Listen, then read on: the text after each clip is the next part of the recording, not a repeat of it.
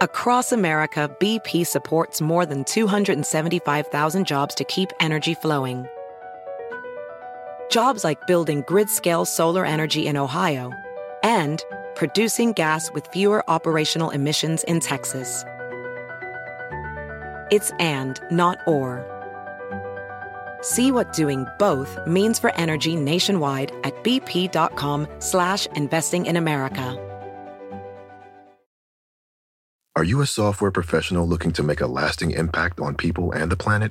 At General Motors, our vision is a world with zero crashes, zero emissions, and zero congestion. And we need innovative people like you to join us on this journey and challenge the limits of what is possible. From autonomous cars to software defined vehicles, you'll translate breakthrough technologies like AI into experiences that people love, all while pushing the world forward toward an all electric future. See how you can shape the future of mobility at careers.gm.com. Pitaya. Al gobierno de López Obrador le robaron en sus narices los datos sensibles de casi 300 periodistas. Tardaron tres días en darse cuenta y en dignarse a poner una denuncia. Y todavía ayer el presidente se atrevió a minimizar el hackeo y a ponerse a sí mismo como la víctima, diciendo que seguro se trataba de una artimaña de sus adversarios. Vaya cinismo, presidente, porque lo que pasó es grave. Estamos hablando de la vulneración de una página del gobierno y de la circulación de datos sensibles que podrían poner en riesgo a casi 300 personas. Le pregunto, presidente, ¿está seguro que usted es la víctima?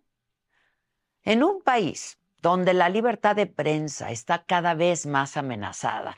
El robo de datos sensibles de 263 periodistas es un golpe bajo y peligroso. Y lo es todavía más enterarse de los detalles bajo los cuales se cometió esta extracción ilegal de información.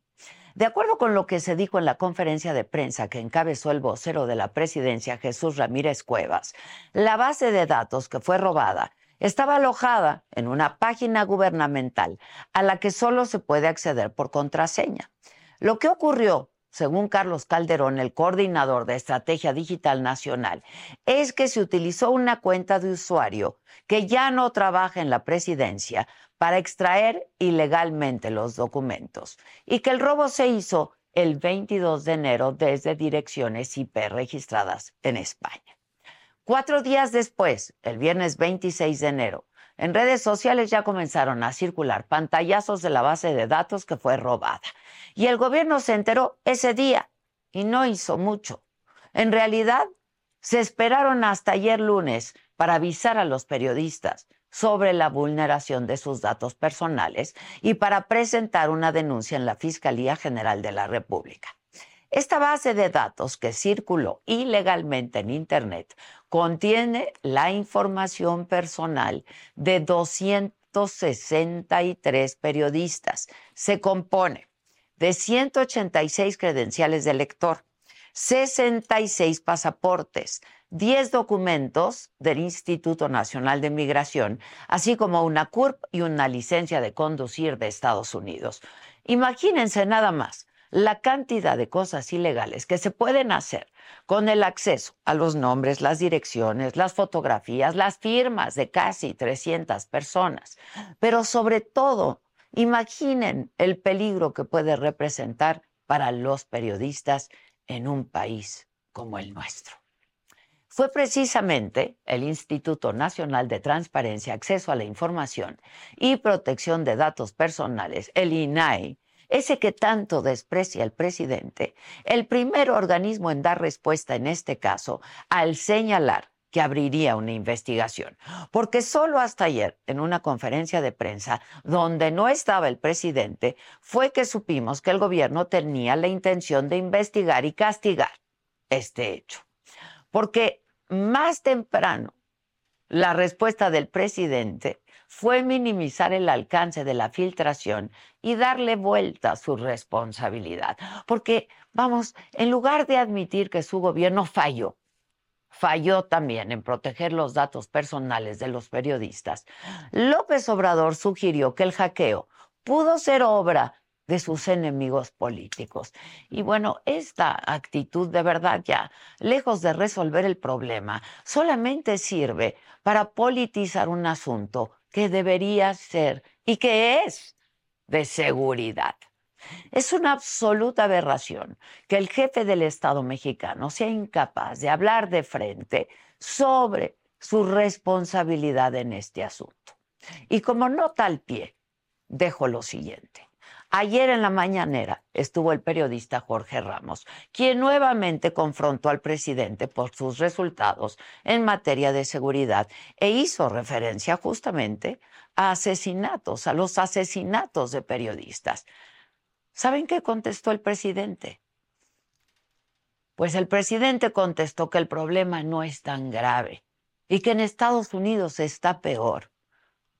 La realidad es que solo en este sexenio han asesinado a 43 periodistas y la labor del Estado de garantizar las condiciones para el trabajo periodístico no solo consiste ¿eh? en evitar que los maten, sino también en la protección de sus datos personales, porque en México eso, eso puede hacer toda la diferencia entre ser o no vulnerable a un ataque. La libertad de prensa no puede quedar amenazada por la negligencia y la inacción del propio Estado. Eso no es tolerable. Y repito, le repito, presidente, aquí las víctimas son los 263 periodistas cuyos datos cayeron en manos de quién sabe quién, de desconocidos. Ellas y ellos son las víctimas, no usted, presidente hágase responsable. Yo soy Adela Micha.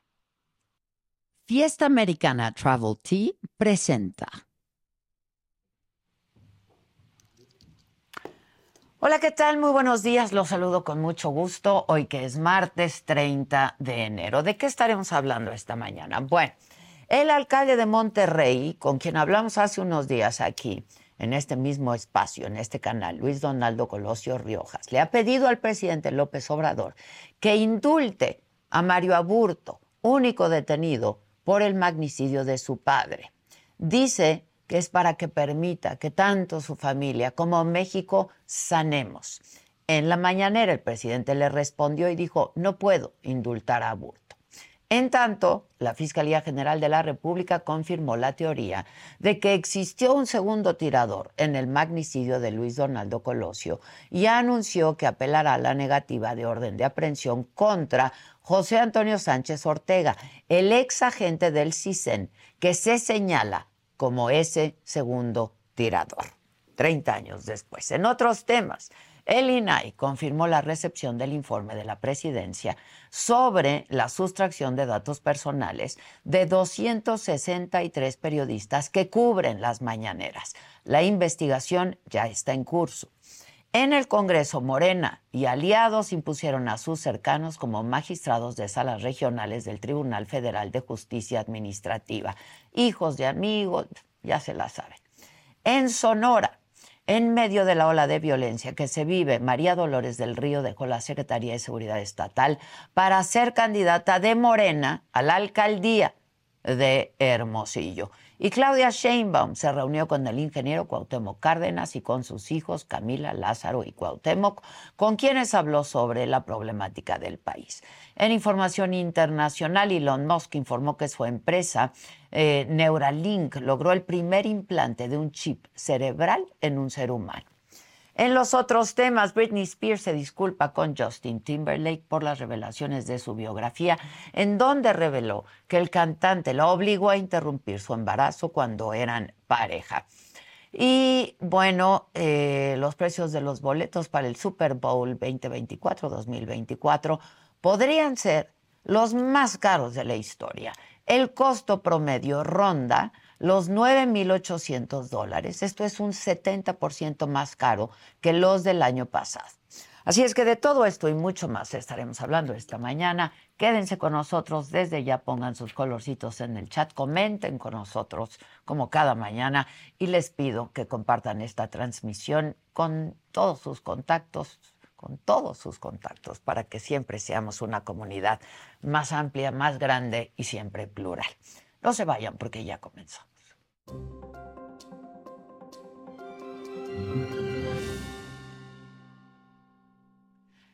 Y bueno, como ya les informaba al inicio de este programa, él o los responsables de robar y filtrar en redes sociales los datos personales de 263 reporteros que cubren la mañanera accedieron al sistema con un usuario y una contraseña de un ex empleado que lleva dos años fuera del gobierno.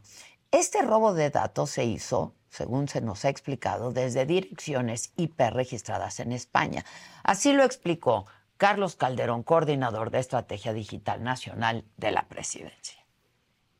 Se ingresó al sistema por medio de un usuario.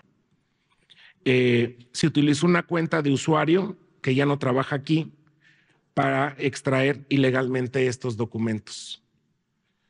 Eh, se identificó que el acceso a la aplicación durante la extracción fue desde direcciones IP registradas en España. Es decir, que los datos a los cuales se tuvo acceso con esta contraseña de forma ilegal fue desde España. Eh, y obviamente se está cooperando con todas las autoridades correspondientes en la investigación. Entonces es un tema muy eh, importante saber que el aplicativo como tal no fue eh, vulnerado, lo que, lo que sucedió es que alguien ingresó al aplicativo por medio de una cuenta y vía esa cuenta extrajo la información. En esta misma conferencia de prensa, la secretaria de Gobernación, Luisa María Alcalde, aseguró que se va a investigar este caso a fondo. Se va a llevar a cabo la investigación. ¿Qué va a entregar la autoridad? Todo lo que tiene disponible, todo lo que sabe todo lo que consta en actuaciones, todo se va a entregar y la investigación nos eh, la idea es que nos pueda arrojar precisamente esta información que se señala, quién fue y con qué motivos. Pero ya lo decía eh, Jesús Ramírez, el compromiso del gobierno de México es con la libertad de expresión, es con la protección de periodistas. Entonces vamos a llegar hasta las últimas consecuencias. Aquí no va a haber con que se entrega una parte y se deja de entregar otra. Todo lo que tengamos lo vamos a entregar porque los primeros interesados también somos nosotros en conocer qué fue lo que sucedió y cómo es que se pudo haber vulnerado este sistema para poder extraer esta información y poner en riesgo y vulnerar así este, periodistas de la fuente. Más temprano, en la mañanera de ayer, el presidente dijo que se trató de un hackeo que sus opositores, responsabilizó a sus opositores, tratan de sembrar la idea de que nosotros perseguimos. Válgame. ya hackearon las computadoras de la mañanera ya se llevaron. Este, sí. Ah, sí, sí fue hackeo. Fue hackeo. Fue hackeo. Presidente. Fue hackeo. Todo, todo aquí, todo aquí se, este, se aclara. Presidente, justo sobre este, este Entonces, se llevan los datos, gran escándalo, ¿no? Eh, este, no, no, no, pues ya, ya este, este. No, porque, porque nosotros vamos, porque nosotros tenemos, nosotros tenemos que cuidar a todos los ciudadanos y a los periodistas. Pero ¿por qué lo hacen? ¿Por qué es el hackeo? Bueno, para este eh, tratar de sembrar la idea de que nosotros perseguimos, censuramos, somos dictadores. Bueno, sobre este robo y filtración de datos personales de los periodistas que cubren la mañanera, le preguntaron a Xochitl Gálvez y esto responde. Cuando no das resultados, das pretextos. Eso se llama ser ineptos. Y lo que son, son unos ineptos cancelaron muchos recursos para softwares de protección. Obviamente todo mundo nos intentan hackear. ¿Saben cuántas veces me han intentado hackear? He tenido momentos críticos de hackeo a mis cuentas. pero obviamente tengo una protección a mis redes que lo he detectado eh, y pues he logrado evitar el hackeo. Pero la verdad es que traer a gente con el cero conocimiento en materia de seguridad cibernética tiene esos resultados. Si hackearon al ejército, que no hackeen a Palacio Nacional, de verdad deja mucho que desear la capacidad y el talento de este gobierno. Es su responsabilidad. Across America, BP supports more than 275,000 jobs to keep energy flowing. Jobs like updating turbines at one of our Indiana wind farms and producing more oil and gas with fewer operational emissions in the Gulf of Mexico. It's and, not or. See what doing both means for energy nationwide at bp.com slash investing in America. Are you a software professional looking to make a lasting impact on people and the planet?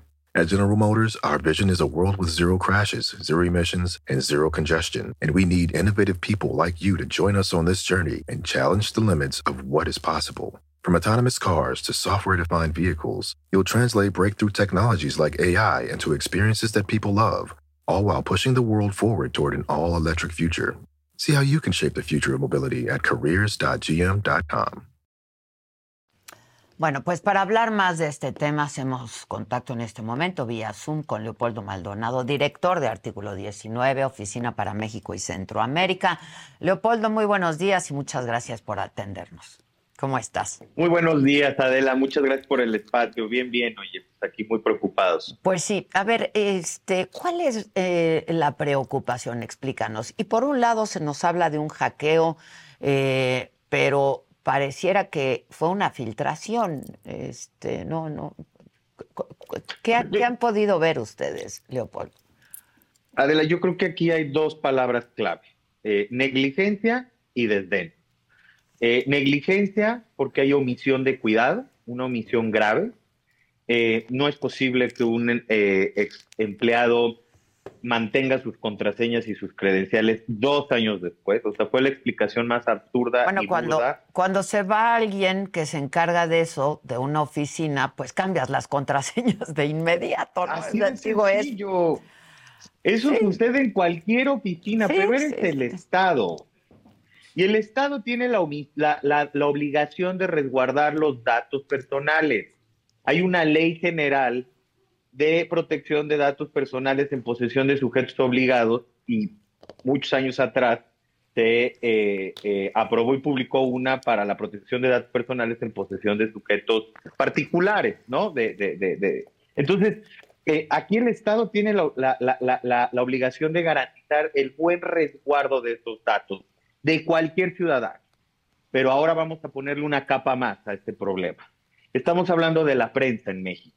México que encabeza la lista de países más peligrosos para ejercer el periodismo a nivel mundial, que es de hecho el país más peligroso para, me refiero al ejercicio periodístico, es de hecho el país más peligroso de las Américas para, el- para la labor periodística.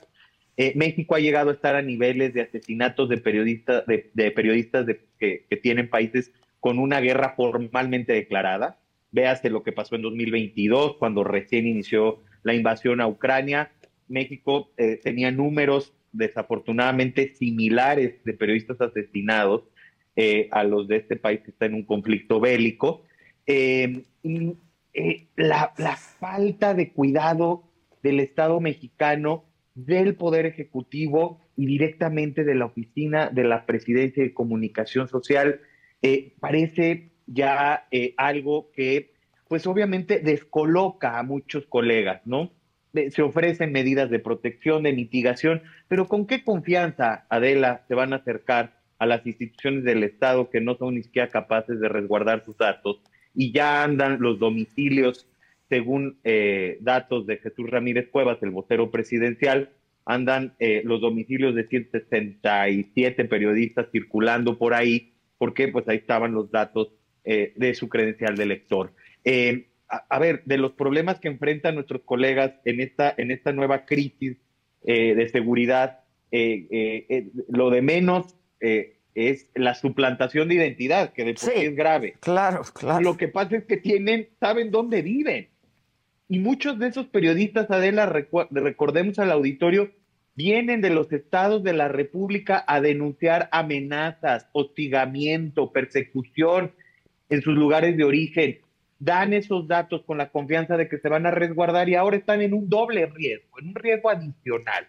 Entonces, por eso hablamos de negligencia. Y desde, que es la segunda palabra, que, nos ayuda a entender muy bien esto, eh, tiene que ver con el clima de animadversión en contra de la prensa. Eh, es un reflejo de ese ánimo hostil en contra de la prensa que ha mostrado el presidente desde el día uno que asumió su cargo. Eh, es, este discurso virulento que se traduce pues en eso que no les importa pues proteger a la prensa. Y es más, ayer en el debate con Jorge Ramos, en otro segundo momento de la mañanera, no reconoció que México es el país más peligroso para ejercer el periodismo. Vaya, no reconoció que, el número de asesinatos en general, 260 mil que hasta el momento van, eh, mucho menos que México es un país peligroso para la prensa. Si partimos desde ahí, pues evidentemente pues no hay medidas de seguridad, no hay cuidado, todo se hace al y se va, eh, con falta de profesionalismo, con una incompetencia que raya de veras en una eh, o visión grave. Hoy, quien va a definir responsabilidades, por un lado, es el INAI, otro enemigo público número uno para el presidente, quien ha denostado y descalificado. Y que fue el primero, ¿no? El primero en entrarle al tema.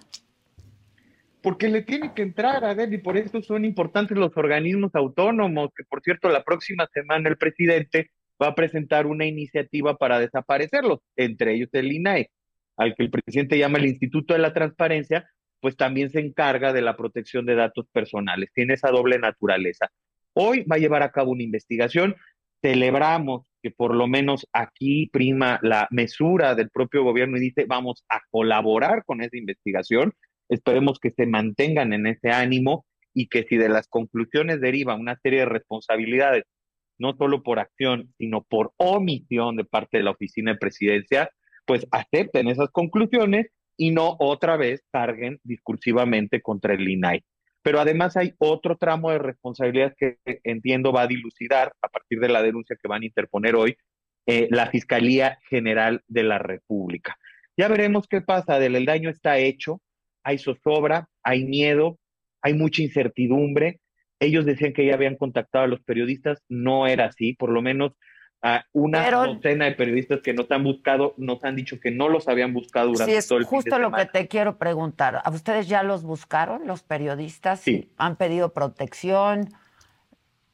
Sí, sí, Adela, ya nos han pedido, eh, pues de la medida de las posibilidades de una organización no gubernamental también. Sí, claro. que no todavía vamos a suplantar al Estado y además recordarán que también somos clientes frecuentes de la, de la conferencia matutina, artículo 19, eh, precisamente por la defensa que hacemos de periodistas y de la libertad de expresión que no, no gusta mucho a este gobierno y tampoco les ha gustado a los anteriores, no es nuevo. Eh, pero evidentemente, pues nosotros tenemos capacidades y recursos limitados, lo que hemos hecho es asesorar, canalizar, tratar de establecer una serie de protocolos mínimos. De hecho, publicamos algunos protocolos para fortalecer la seguridad digital de los periodistas, pero de verdad poco se puede hacer cuando los domicilios han sido ya están ahí, claro, ya están ahí. Ahora, eh, hablamos de negligencia, pero también, a ver, en la mañanera ayer, cuando decías que Jorge Ramos le preguntaba al presidente, minimizando el asunto de los asesinatos de periodistas, no diciendo que el problema no era tan grave y que estaba peor Estados Unidos, por un lado, y por otro lado, hacerse la víctima. ¿No? Este, pues las víctimas son los periodistas cuyos datos andan rolando por ahí, pues. Así es, Adela. Yo creo que eh, el, lo más decepcionante durante estos cinco años es que las verdaderas víctimas, las que están afuera del Palacio Nacional, las que están padeciendo esta violencia, eh, me refiero a madres buscadoras, me refiero a sus hijos, hermanos, familiares que están desaparecidos, me refiero a los propios periodistas, me refiero a las mujeres violentadas, o, a sus familiares, sobre, digamos, que le sobreviven a las mujeres víctimas de feminicidio, ellas son las verdaderas víctimas, pero, pero ha habido eh, esta estrategia discursiva de colocarte en el centro siempre el propio presidente y eso, eso ha sido muy lamentable. Este discurso de la negación, este discurso de la negación que además pues tiene consecuencias, porque si tú niegas un problema, pues no lo vas a abordar, no vas a invertir recursos, no vas a establecer estrategias para amainar este problema. Por ejemplo, ayer decía el presidente, no sé con base en qué datos, que eh, el 70 u 80% de los casos, pequeña diferencia del 10%, eh, de periodistas asesinados había sido resuelto. No es así, Adela. Eh, la realidad es que hay una impunidad del 98% en los crímenes contra la prensa. Disminuye a un 90% de impunidad que sigue siendo brutal eh, en casos de homicidios de periodistas. Pero de eso a que el 70 u 80% de los casos están resueltos, no es así. Entonces, si se niega el problema, pues por supuesto que no va a haber política pública, porque no hay problema que abordar. Y nosotros lo denunciamos desde hace dos años, y por eso nos hemos ganado las descalificaciones de Palacio Nacional. A ver, em, eh, y hablamos de negligencia también, y a ver, es un descuido brutal, ¿no? Yo pues no puedo entender cómo pues no cambian una contraseña tan fácil como eso, ¿no? Entonces, otra vez, ¿fue un hackeo o fue una filtración? Pues yo, yo lo dejaría eh, suavecito en que fue un descuido eh, elemental, inaceptable, negligencia inexcusable, es la palabra. O sea, no puedes tú eh, no cambiar las contraseñas de acceso de una, de, una persona que ya no trabaja ahí en un sistema de, de, datos o un sistema que contiene datos personales de periodistas, que es una población vulnerable en este país. Eh, eh, eso, eso, es, eso es la negligencia inexcusable, mínimo. Ya si las intenciones era filtrar para eh, generar un daño al gobierno o para inhibir a la prensa, eso todavía me parece que estamos muy lejos de saberlo. yo, nosotros sí hacemos un llamado a la mesura porque ha habido desde los dos polos, ¿no? En esta polarización que, que desafortunadamente estamos inmersos. primero el presidente acusando a la oposición de hackearlo, lo cual era un, eh, un absurdo, y del otro lado diciendo, bueno, es que es una estrategia del gobierno para inhibir. Eh, vayámonos por paso a paso. En lo que vamos es que hay negligencia inexcusable y eso genera un ámbito de responsabilidad. Entonces, yo, yo, creo que, yo creo que de por sí es grave.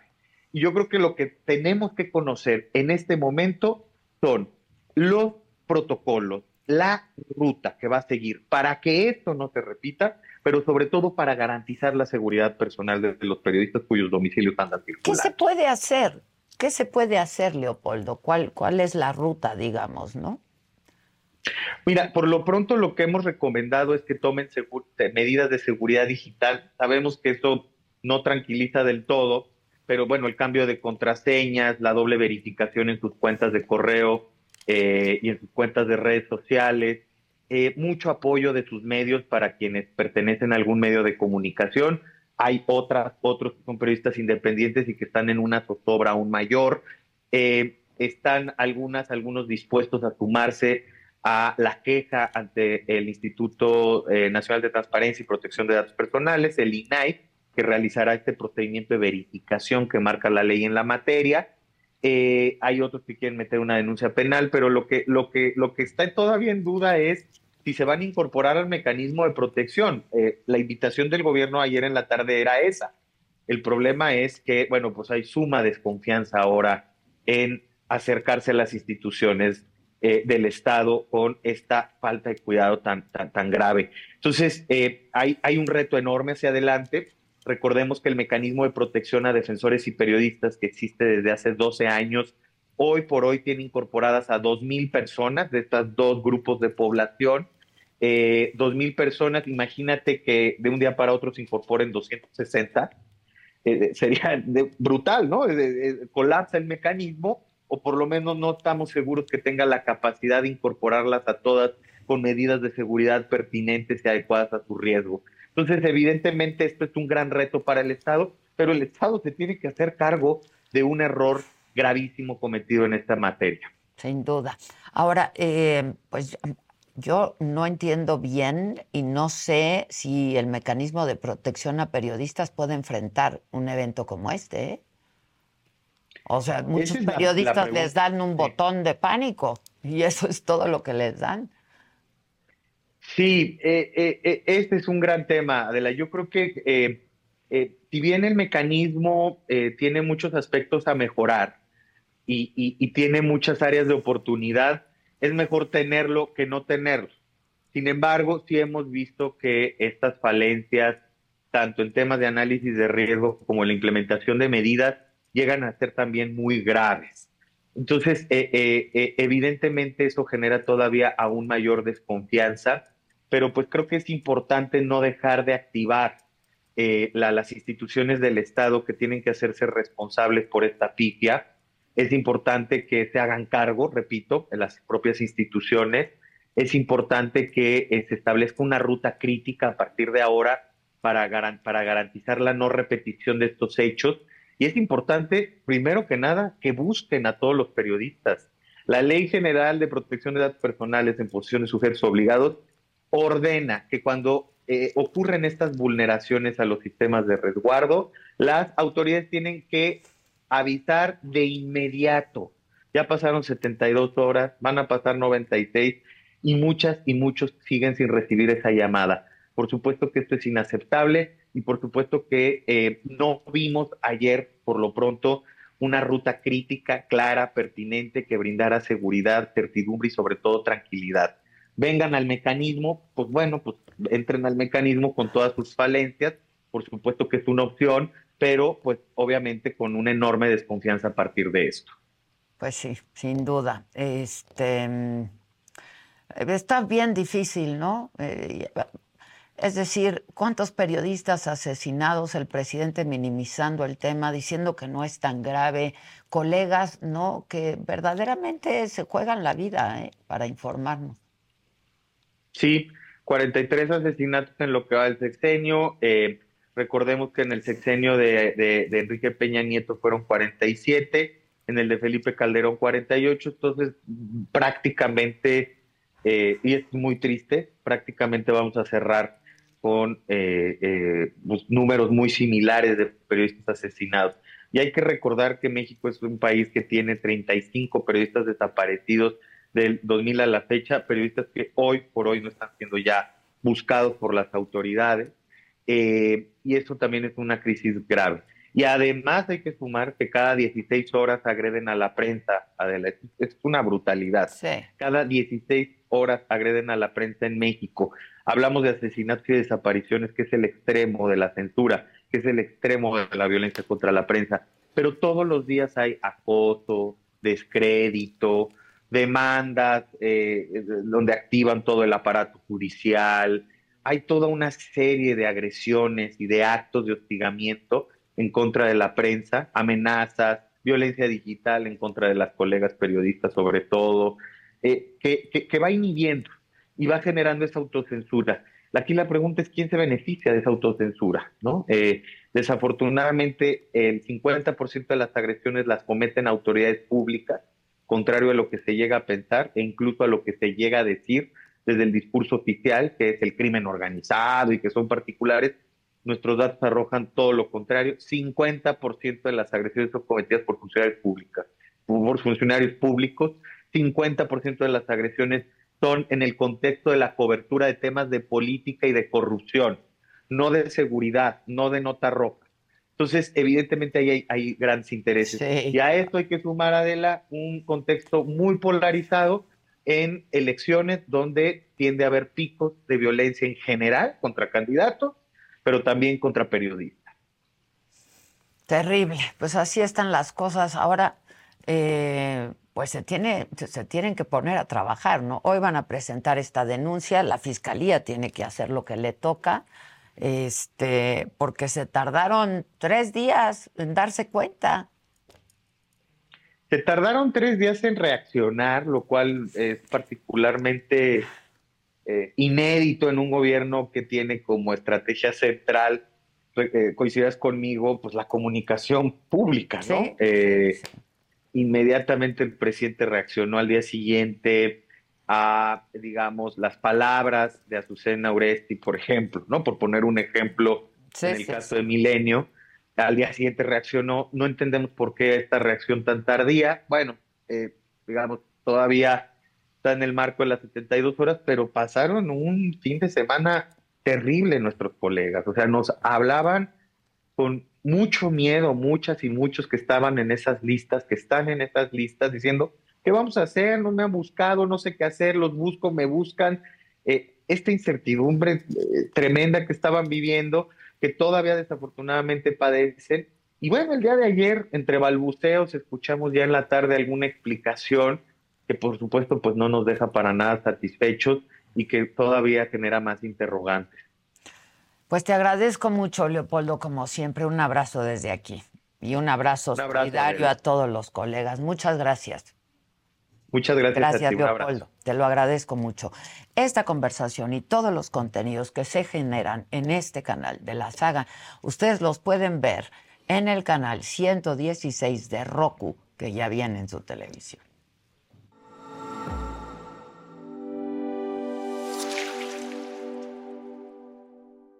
Ahora en la televisión de streaming por el canal 116 de Roku, ya puedes disfrutar de la barra de entretenimiento que la saga tiene para ti. Inicia la semana con los temas de interés actual, entrevistas, debates, moda, deportes, espectáculos y lo más viral, bajo la mirada crítica, analítica y divertida de la mejor periodista del momento, Adela Micha, en Me lo dijo Adela.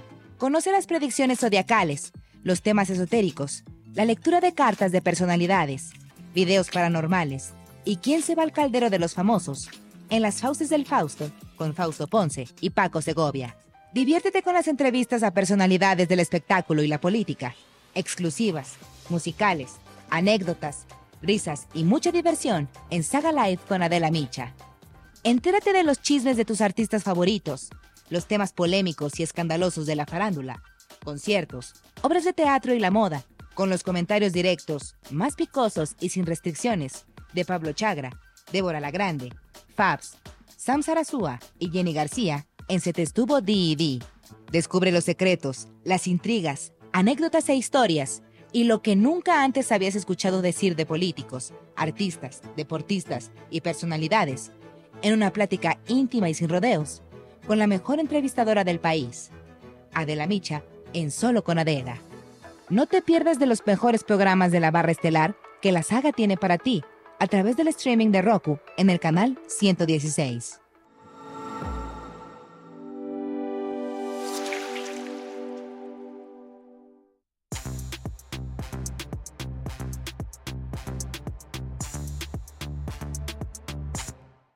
Buenos días. Buenos días. días. ¿Cómo dicen que están? Muy bien. ¿Cómo dicen que les Pues, ahí va. Bien para seguir en enero. Hoy es martes, hoy es martes. 30. Sí, enero. Sí, Ah, sí. Muy bien. Hasta 31. mañana. Está- enero está durando más que Bartlett con trabajo, ¿no? O sea, Hoy una triste noticia. Sí, Dina Galindo. Galindo.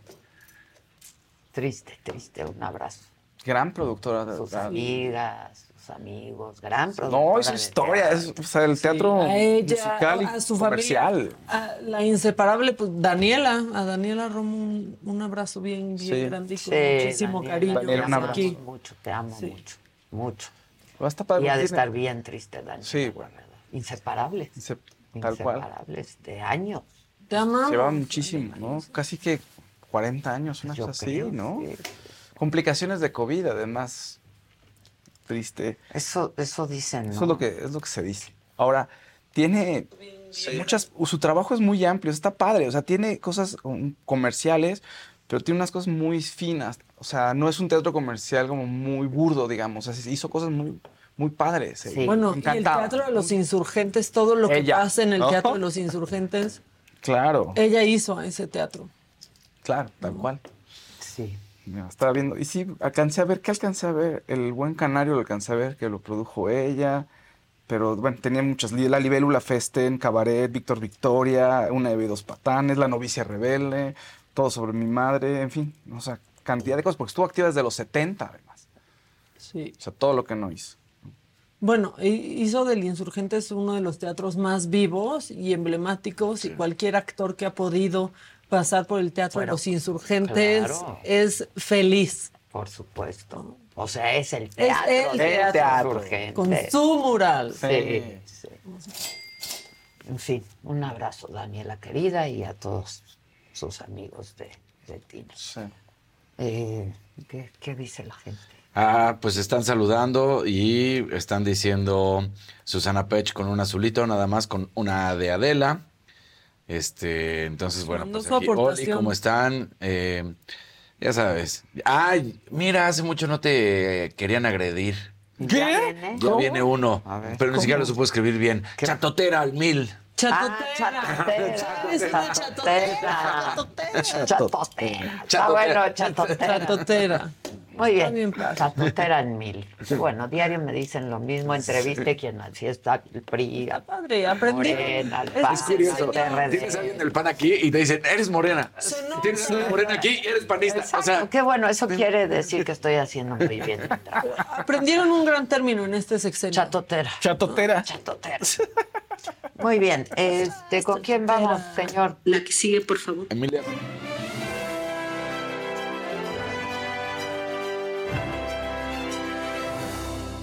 Pongan like, por favor, compartan la transmisión, pongan colorcitos. Ya ves, nos gustan los colorcitos. ¿no? Mucho. Nos ponen de muy buen humor, fíjense.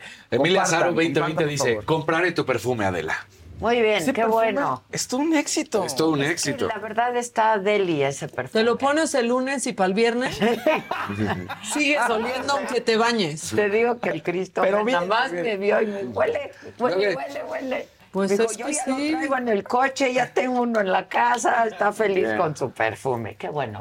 Christopher, además, qué padre conversación tuvimos eh, aquí en el programa y luego eh, en la noche del sábado que te vi, lo disfruté mucho a ti y a tu novia. Fantásticos los dos. Eh, bueno. Sí. Bueno, pues, pues, sigamos con, con aquí los temas de espectáculos.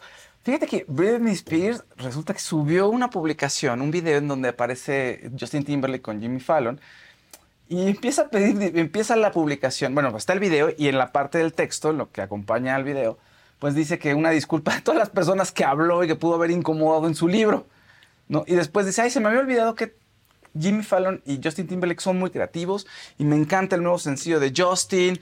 Entonces como que fue realmente una disculpa hacia Justin, no hacia los demás que haya ventilado, sino hacia Justin y todo lo que dijo y todo lo- que sacó a flote de su relación. Por cierto, no me has prestado. No, te lo, te lo presto ya mañana. A mí apenas me trajo mi DVD de Modern Family pero, que eh, le presté en el que- 2010. Meses después. Oye, espérate, lo tengo Te, a decir, no te lo quiero prestar. Acuérdate que ya. No, te lo decir, no te lo quiero prestar. Ya, Fausto. Espérate, Era mío, ¿no? Es tuyo. Es tuyo. Sí, Toño me prometió un libro y al otro día me lo trajo. Y luego. No, eh, no tengo descanso, o sea, eh, no, no tengo nada. No Claudia tengo nada Carrato que viene y te promete un libro y te trae 10. Es a Claudia. No, no, Mira, ya no los molesten, se van a recordar los totopos. Sigues sin traer. Sí, no los ¿Qué prometió el otro día? Ch- Chilaquí, ¿qué prometió? Ah, no, uy, no toques el tema. No, no. Delicado. Los hotcakes. A ver, conteste. Otro día. Es que, a ver, A oh, Se enojó. no. Dice que no. Dice que no. Ni luego le dice a Fausto, ya la neta, Fausto, ¿crees que me enojé? ¿Por qué no? Y Fausto, ¿la verdad sí? Y al aire. Sí. ¿Qué pasó? ¿Qué pasó? En diciembre, pues estamos Maquita y yo, el, el- el desayuno, los hotcakes para todos. Y dije, órale, va. Perdí. Y Te dijimos que entonces, los desayunan abajo, por y cierto. entonces dije, órale, va. Y llegué y me puse aquí en la reacción. Les dije, ¿qué onda? ¿Ya vamos a pagar? Across America, BP supports more than 275,000 jobs to keep energy flowing. Jobs like updating turbines at one of our Indiana wind farms and producing more oil and gas with fewer operational emissions in the Gulf of Mexico. It's and, not or. See what doing both means for energy nationwide at bp.com slash investing in America. Are you a software professional looking to make a lasting impact on people and the planet? At General Motors, our vision is a world with zero crashes, zero emissions, and zero congestion. And we need innovative people like you to join us on this journey and challenge the limits of what is possible. From autonomous cars to software defined vehicles, you'll translate breakthrough technologies like AI into experiences that people love, all while pushing the world forward toward an all electric future. See how you can shape the future of mobility at careers.gm.com. Y, y no quisieron. Ay, ¿qué No, ahí datos? ahí están de. ¿Quién ahí- quiso? Pues no los quisieron. que no los pelaron, así afuera. ¿Los trajiste? No, les dije, pídanlos porque eran de IHOP, donde los está querían. diciendo que no es cierto y le hizo así. Híjole, Chalini, no seas choro. Chalini. Y nada. Y regresamos en enero y entonces Maquita me dice, ¿qué pasó? Les dije, pues no quisieron, yo llegué y les dije. No, hay que traer lo que uno promete. Yo prometo que ahí estuve Pero afuera. mira, lo entiendo. Yo luego les mando pizzas y me las desdeñan. Ya comimos. ¿Sí o no? ¿Sí o no, Chalini? No, Chalini, Chalini, ¿qué va a sí te lo ¿Qué ¿Qué va a andar despreciando una pizza, Bien, Chalini? Josué, el Kevin, todos desprecian. No, pues es que ya comí. Órale, pues órale. Ya, Porque- ay, ya van a decir que no están tus videos, ¿eh? Yo ya enojado. Pero trae los hot cakes. Está bien. ¿Quieren hot cakes o no quieren hot ¿Sí quieren o no? Ya no, pues es que dice No que ya no. oye, ya no. Es que a mí se me había informado que ya se había enojado con ellos, Casarín. ¿Yo? El primer día. No, bueno, pues aquí hay Ya, puro enojo. hot cakes con gorgojo, ¿para qué? Químico, ¿no? El viernes Químico en la escuela. Sí, por supuesto. Oye, ¿me das de tus sopes? Y mira, Exacto. así le hacían. Yo Con conozco gente que le hacía así. Sí, o le haces así. Toma. Sí, yo conozco gente ¿no? Sí, claro que sí. que También era incómodo que uno mordiendo su sándwich y te decían, ¿me das una mordidita? Ay, ya quédatelo. Ya quédatelo. Pero el peor No, momento es cuando queda el escuela- último pedacito y te en la dice. escuela. No, o sea, El lo último último pedacito oye, ¿me das? Y tú así. De la Oreo. La última Oreo. Sí, no. Doradito del sándwich en la sandwichera que dejas hasta el final. el doradito. No, papi. Y la última Oreo, nunca. Nunca. No, eso sí no. Ni la última Coca-Cola del desierto. Tampoco. Esa Hay un diploma, dice. Chalini tiene nombre de que no desperdicia nada. Sí, No, no, aparte del Chalini, es el Chalini. Miren, tiene un corazón enorme. Sí. del tamaño de todo él. Pues sí, bien Es grande. grande. Te amo, Chalini. Yo también, sí, ahí están todos. Bueno, y- Amarillito de Eder Gutiérrez. Viento CD. Dice, hola Adela, eres lo máximo, salúdame desde La Paz, Baja California Sur. Invita a Gaby Siller. Es preocupante que el PIB solo crece por gasto público. En 2025 vamos a estar en recesión. La invito con mucho gusto. Gisela, anota. Muy bien.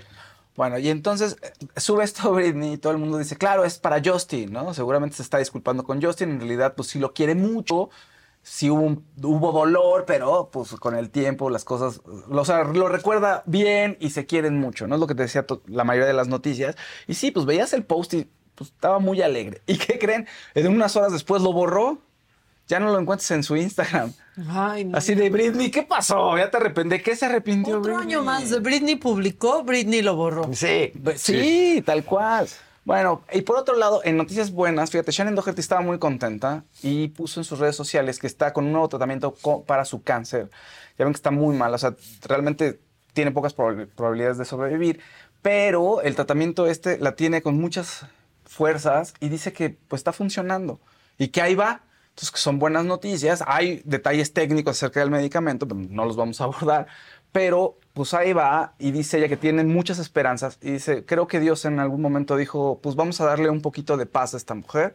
Entonces yo estoy muy contenta. Claro, falta, pues falta mucho, vamos, no es que se haya recuperado y no es...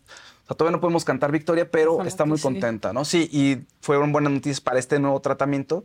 Y ella está trabajando, todo esto lo está trabajando en un podcast, entonces está hablando de tratamientos, de cáncer, de cómo vivir y cómo sobrevivir, etcétera, etcétera, etcétera. Y lo que ha hecho ella en su vida es tomar la filosofía de decir, a ver, sí, tengo cáncer y puedo morir de cáncer, pero también, pues nada me garantiza que saliendo no me caiga de la escalera, no me atropelle, no. Qué Pues bueno tienes que, es que tienes sí, que vivir así. Tienes que pensarlo así. ¿Qué edad tiene? ¿Cómo le hace ella? súper Ahorita te joven. digo, Súper joven. joven. ahorita te digo cuántos tiene. Pero, pues, Híjole. si no, ¿cómo le haces? No, no hay otra. ¿Cómo sobrevives a eso? Y está muy guerrera. Muy, muy guerrera. No sé, a ver, un doctor será más fácil que nos 52 diga. años 52. tiene. Será más fácil que te diga un doctor realmente si, si las probabilidades son o sea, .0001 o tiene un poquito más de probabilidades con esta nueva droga que está experimentando. Pero bueno, pues ella está contenta y básicamente quiere ser una, una inspiración para el resto del mundo. Inspiración también fue Elizabeth Taylor para mucha gente y muchas generaciones, y entre ellas Kim Kardashian es- dice que está inspiradísima y su vida está muy inspirada en Liz Taylor. Y resulta que la BBC va a hacer un documental y la productora es Kim Kardashian. ¿Por qué? Pues es la última persona que le entrevistó, es la última entrevista que tiene Liz Taylor antes de morir, es con Kim Kardashian, y como es una socialité y como la adora, pues creen que ella puede hacer un buen trabajo. Él va a ser un documental en tres partes, o sea, es una docuserie donde va a haber gente cercana, y entonces se tiene acceso a partes muy, muy íntimas de la actriz. Entonces es un- una buena noticia para mucha gente. Y Kim Kardashian, fíjate, cómo hemos cambiado. así, no es un, no es un periodista. Sí, claro. Pero no, oye, pero no es un periodista el que lo tiene, ¿no? ¿Estás de acuerdo que ahorita es el influencer tal es el que le hizo la última Sí, entrevista a claro, fulanito? claro. Qué raro, ¿no? Claro. Cómo han cambiado los tiempos. Pero bueno, pues buenas noticias para los amantes del cine. So, muy, muy, muy, muy buenas noticias. Eh, por otro lado, se filtró por ahí la letra de la canción Cactus de Belinda, o eso dicen que sí podría ser esa letra, y que sí, que sí hace referencia a Nodal. Ya ven que desde que anunció la canción todo el mundo dice, claro, mira, hay un mensaje, hay un chivo en el video y es Capricornio como Nodal. Entonces, seguro va a hablar de él y está despechada, entonces algo va a decir, va a ser lo que Shakira le hizo a Piqué. Y bueno, pues según la letra que está circulando, Sí, al parecer sí. Dice, al final no hay bien sin mal y el dolor se pasará. Yo volví, bélica. No fuiste lo que esperé de ti, carajo, ¿cómo me hiciste sufrir? ¿De qué sirvió tatuarte mis ojos para luego borrarlos con otros? Yo nunca dije nada de ti y con mucha Ah, de clase plano, ya me fui. en esa onda. Eso es lo que dice Yo les tengo chisme de eso. A ver. Alguien que hasta dice del anillo falso en la canción. Ah. Alguien que ya escuchó la canción me dijo. Pero no, me dice del anillo. ¿Te acuerdas que ya había salido esa dicho, que le había dado un Que le había dado uno mentiroso. Sí. ¿Pero creen? Pues, Pues, quién no sé. Ay, yo no creo ¿Por qué que- Pero dice eso en la canción y que es directo así, idéntico, idéntico, así es el Shakira Piqué de este año. Órale. Y ella, pero Ya además, le faltó hablar del A dentista. facturar. Sí, que métale. Y me dejaste con la carilla media. Me viste la carilla por no pagarme la carilla. Le pagó la carilla. No, le dio la carilla también con el anillo. Aquí es información que solo tengo yo. Sí. Digo, la comparto, pero es información que solo tengo yo. Ahora, aquí el tema es que Belly sí está trabajando todo un cambio de imagen, entonces viene como más pensado, como mucho más marketing detrás. Shakira sí se ve que lo hizo un poco más, o sea, lo pensó, pero fue muy de instinto, como muy muy orgánico. Aquí Belinda sí está pensando todo una parafernalia. Facturar. Sí, Sí, claro. Está para Sí, facturar. aunque ya tenga el novio nuevo y así. Ahora, que está vamos muy a ver sabroso. si va a tenga hijo el otro, ¿no? Sí, Exacto. uno ya tiene hijo, pero la otra tra- tiene novio nuevo. Entonces ya le dices como de, ay, ya ni me duele, es de broma, es nomás para, Sí. para Spotify. Sí, se, se tardó en salir la rola, ¿no? Pues sí, Sí. se tomó su tiempo, se tomó su tiempo. Pero bueno, oigan, eh, Jennifer López tiene un nuevo video y está, pues sí, que arde, se llama la canción Can't Get Enough. La canción ya ha tenido unos días que salió, pero ya estrenó el video oficial, se estrenó el día de ayer, tiene medio millón de vistas, van bastante bien. Y J-Lo sale espectacular y no puede tener suficiente. ¿Quién, ¿quién no puede tener suficiente, J-Lo? ¿Tú o los espectadores? Sale-. Sí, sale guapísima. Entonces, así como de sí, más imágenes de ella. Pues claro. Donde salga guapísima y modelando todo lo que ella quiera. ¿No? Muy bien. Sí. ve- no. ¿Y con quién Nunca canta? se va a dejar de ver bien se llama Lato, con quien hizo la colaboración. Ok. Y mientras tanto, Ben Affleck ahí parece que está en la. Parece niño de la calle, Ben Affleck. Ella robándole su vitalidad. Siento que le aquel- llegó la, ma- así la miseria a Ben Affleck desde que se casó con J-Lo. Bueno, así se ve, ¿no? Contrario a lo que de cómo va a tener miseria Ben Affleck. Nomás. Sí, no. Carne nunca le va a faltar. Qué De eso. Decían ¡Qué que. Más bien decían que era al revés, que se lo había consumido, ¿no? Que se lo ha acabado. Por eso, lo, lo por eso, a Ben Affleck que parece ya niño de la calle. patitas Exacto, al pobre Ben Affleck. Más lo ves en todos los videos. Se le ha visto así. Sí.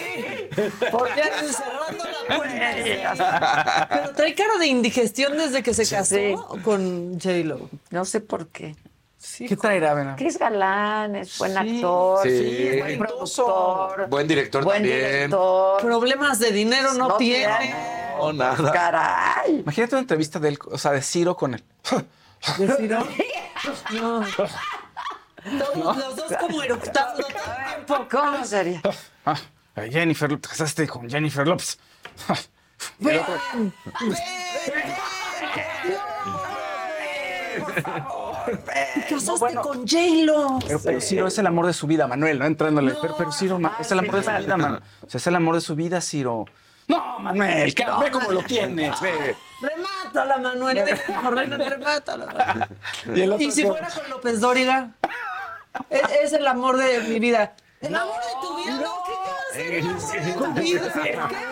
Por favor, tú no sabes lo que es el amor de la vida. ¿Qué vas a saber tú? Y ayer se enojó Sí. mucho López Dóriga, rompió el requerimiento del INE al aire. ¿Por qué? Pues porque le mandaron, como manda, la verdad lo que más está haciendo el INE es mandar requerimientos. Ya, ya, Please, ya, mándenlos a los partidos, a los programas. ¿A nosotros qué? Y entonces agarró, este, este ya no, no sirve, manita. No. Ok, y entonces eh, voy a separar mi guion, voy a separar mi guion, miren lo que hago. Pero habla Que como él. desde, que desde cuándo trabajo aquí? ¿Desde cuándo tengo? Fíjese, fíjese nada más, fíjese. Sí, Cumplo 30 años. 30 años el próximo mayo. 40. Aquí. Voy, ¿sabe qué voy a hacer con, con eso? ¿Con eso? A la basura. Así que- Tíralo a la basura. Sí, que se pone regañón. Últimamente se ha puesto muy regañón. Sí. ¿Que desde cuándo? ¿Desde cuándo? eh, así le hace, ¿no? Sí. ¿Que desde cuándo? Trabajo aquí. Y yo dije, ya parece que va a bailar la macarena mi teacher. Así le hizo al requerimiento del INE el teacher. Hace bien, ya. Pues ya. es que ya- Ahí Ya. tenemos que estar defendiéndonos y amparándonos. Ya, por favor. Pero del otro lado no dice nada. No, nosotros, ¿por qué no están con ellos? Empezaron hace dos años este desmadre. O sea, hace dos años empezaron con su De hecho, si quisieran aplicar la ley, podría hasta cambiar muchas cosas. O sea, ya estuvo. Bueno, y luego. Ok, luego, eh, noche de expulsión, de eliminación en la Casa de los Famosos de Telemundo. Y se fue Cristian Estrada. No fue popular Cristian Estrada, no gustó su actitud, no, no hizo amigos. ¿Y quién es Cristian Estrada? Pues el exnovio de Ferca. Lo siento, Cristian ¿Qué Estrada. hace? ¿Qué estudió? ¿Qué estu- ¿Quién es? ¿Qué hace? ¿Qué estudió? Pues que actor. Ah, sí. Exacto, pues actor, Ciro. No sé. Pero, ¿saben qué? Siempre. ¿Es el que le robó la- el niño? Eh, no, no, Este así- hizo Sí, bien. es el que, Sí, es el que le robó el niño. Es que es el enemigo público número uno. O sea, ahí todas las madres solteras vieron a su agresor. Eh, to- En serio, ¿por qué se iba a quedar? Ante la artimaña de, de que la distrajo con un fan y que después de que le quitó al niño y todo, eso nadie se lo va a perdonar. Esa imagen es horrible porque se ve cómo se lo mete al elevador. ¿se Sí, horrible. Sí. No, no. Pero además aquí en la casa de pronto en algún momento sí lloró y mis hijos lo extraño y entonces Fer casi casi quería poner a Ferca como la mala y le puso un precio a mi hijo, no me lo deja ver, ¿no? Por el precio, se llama manutención. Sí. Y luego dijo, y luego dijo, si gano este dinero es para mantener a mi hijo. ¿Qué crees? Si no ganas también, tienes que hacer dinero obligación. Eh, Cristian. O sea, Entonces, pues Ve y todo trabaja, mal ahí. manita, lo puedes Con hacer a un lado. Si con quieres, gusto. echan los Todo mal papeles del, Cristian. del ¿saben qué voy a hacer requerimiento con del... Los voy a ahogar. Así parecía que estaba haciendo un conjuro ya ahí el picho. Why de J-Lo, ven, ¿no? Ah, Why sí, J-Lo, de why de J-Lo, Why de J-Lo. J-Lo, ven. Sí. Dile, dile. Why, why, why, why. No, Maca. Guay. ¿De J-Lo? Es, es más, ay, es más de... ¿Y sabe qué es lo curioso? Es que no me sale el teacher. Es No complicado, está ¿no? No me sale Yo nunca el conozco teacher. quien imita al teacher Así. como nadie. Como nadie. Ah, sí, nunca quiso. Nunca quiso hacerle. No, no quiso. Ay, ¿por anda, qué? Echando mentadas Te en Twitter, pero eso le da pena. teacher, te mandamos besos, pero pues así le hizo. Ah, ¿sí? Sí. Pues sí, la Le daba neta. miedo, no, es que con el teacher se va a enojar. Ay, el ¡Ay! teacher es más que eso, ¿cómo se va a enojar al No se enoja, ¿no? Le da risa eso. ¿No te acuerdas cuando O sea, sí se enoja, pero al aire. Si Laurita no se sale. eso, Si sí. Laurita no se sale en, medio del temblor. Bueno. ¿Era Laurita? Sí, No, no, Laura Laurita. Pérez Cisneros. No, era ¿No era Laura Ah, Pérez era- Cisneros? no, era su secretaria, ¿no? la de toda la vida, ¿no? No me Era- acuerdo. Sí. Ay, No me- Lola, no, no era Lola tampoco. ay, ay, cómo- Bueno, y Bueno, luego. Pues ya salió, se quedó Adame, que pues todo el mundo lo quiere ver dentro, a pesar de que haya gente ahí en la casa que no lo quieren, porque se la pasa hablando de Wendy. Entonces, bueno, Leslie Gallardo, que es la novia de Emilio Osorio, eh, pues le, lo le molesta que esté todo el tiempo hablando de Wendy, ¿no? Y la gente dice, ya deja atrás eso. Adame, deja atrás eso- esos problemas, ya todo el mundo te conoce por eso. Ahora, enséñanos quién es, quién es ese caballero, ese personaje culto que, ¿no? que ha viajado, porque eso sí, ha viajado y le ha comido, ¿no? Siempre es así, no, cuando estuve en unos tacos ahí en el Míconos, así casi, casi, sí. Siempre todas sus referencias son viaje y comida. Entonces él se queda y pues, seguro las cosas van a estar bien mientras él y Lupillo hagan algún, algún desastre. Ya, pues Leslie creo que está colocando como una protagonista importante. A mí me cae bien Bebecita, yo creo que ella va a ganar, fíjate. ¿Sí? O por lo menos va a llegar a la final. Bebecita ¿Dónde es mi está? gallo. ¿Qué estudió? ¿Quién es? ¿Quién es? es Bebecita? Pues estuvo en un reality. A ver. Sí, pues la bebecita salió de ahí, ¿no? Del. De, el- ese, eh, gracias. Uy, Jessica Martínez, mensaje importantísimo. ¿Qué dice? Solo para presumir que hoy llega mi perfume. Eso. Eso. Ve, no tarda 15 días. No. también. Ya está, ya esténse con los 15 días también. Ya también. 15 días tardan las cosas que se quedan en la aduana. pero es otro tema. Ay, 15 días es poco. Qué negociazo. En otros países ¿no? no pasa eso ya. No. No, porque aparte, cuando compras algo la ya aduana. viene por grabado. Si ya pagaste los impuestos. Ah, es un pedo. ¿Qué, qué cosas? ¿Qué cosas? Pero ya tienen su perfume, qué bueno, fíjate. Sí. y está bueno. haciendo un éxito ese perfume. Sí, es que Sí. está increíble. Todo el mundo, todo el mundo, téngalo. Bueno, por último, recomendación rápido. Tienen que ver True Detective, la nueva temporada de True Detective. Es una joya. Jodie Foster es maravillosa actriz. Está re buena. Tienen que atrapar a un asesino serial en Alaska. Y hay mucha, mucho misticismo. Parece que es brujería, pero obviamente no. Al final, pues vas a empezar a ver que todo tiene una explicación. Pero de verdad, buenísimo. Isa López es la showrunner. O sea, es la que dirige todo el proyecto. Ay, qué orgullo, Isa. López. Sí, o sea, de verdad le está quedando increíble. Tres episodios van muy buenos y se conectan. Si vieron la primera temporada, se conectan con la primera temporada. ¿No? O sea, cada una de las Ah, temporadas son independientes, Ajá. pero aquí hay un guiño al personaje de Matthew McConaughey en la primera temporada y podría haber, ser que el asesino serial podría estar relacionado con la primera temporada, pero solo son especulaciones. Tienen que ver. Está disponible en HBO Max. De verdad es una de las mejores series de este año. Oye, Griselda. Yo no Oye. ¿eh? ¿Esto ya la viste? Ya vi se están- Griselda. Se están quejando, pero sí se ve fea. Dice Griselda que Sofía Vergara hizo ver a Griselda Blanco muy fea, dice. Pero, Por ahí. pero se ve mejor de cómo era Griselda Blanco en realidad. Googleen a Griselda Blanco, le ponen un prostético. A... Está medio chafa el prostético de, de Sofía Vergara, que de repente se le nota aquí así, o la iluminación no le ayuda. Pero el personaje y lo que hace ella y Alberto Guerra es, está Es que los buenísimo. O sea, era la, pues, pues la cabecilla del, del cártel de Medellín, Medellín, Griselda Blanco.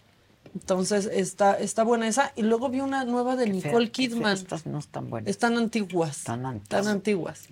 Miren, Este, Ahora sí que yo. Ya ni la coca la a mí me gusta antes. mucho la coca, pero no se están Tráiganse la Pepsi Black. Que ya no tienen gas. No tienen Y alma. entonces saben.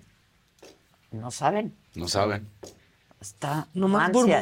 esto, No sirve. Sí, no funciona. No sirve. Bueno, vean esa. Ay, no. A la de Nicole Kidman. Ahora sí que no les voy a hacer buena propaganda. la No, traigan la Sí, Pepsi ¿no? Black. Hasta Sí. agua, si quieren. Ya que prefiramos agua. Este, sí, Nicole Kidman, una que se llama Expatriados. O- Está. ¿Te acuerdas de Undoing que vimos Claro. de, de Nicole Ay, Kidman? está Que bien a mí me, gusta mucho Nicole Kidman en series ahora. Y esta está buena, pues se trata de eh, su familia, viven en Hong Kong. Y entonces la premisa es, cuando hay un accidente, todos hablan de la víctima, pero pocos hablan de la historia del victimario, haya sido por accidente, o sea, aunque fue un accidente. Claro, claro. Y de eso se trata, de una pérdida ahí que tiene Nicole Kidman y su familia en Hong Kong. Ya. Está bueno. ¿Cómo se llama? Expatriados o expats en inglés. Van dos ¿Dónde está? capítulos. Está? en Amazon Prime. Y está, está buena. La verdad está buena. Véanla, véanla, véanla. Y Griselda está buena también. Está muy sangrienta. Si les gustan las series de narcos. Son seis capítulos, está cortita, se la pueden echar ahí. Sí, seis capítulos de 57 minutos. Sí. Sí. De seis películas, seis, más o menos seis películas. Pero bueno, pues bueno, ahí está. Eso es todo por hoy, fíjense. Muy bien. Guay de, guay de Ben Affleck y La que sigue de Ben Affleck.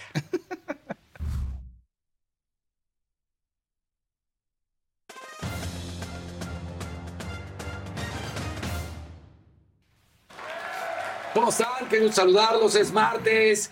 Viene la nueva temporada de lo que es, por supuesto, la Fórmula 1. También ahí podemos apostar.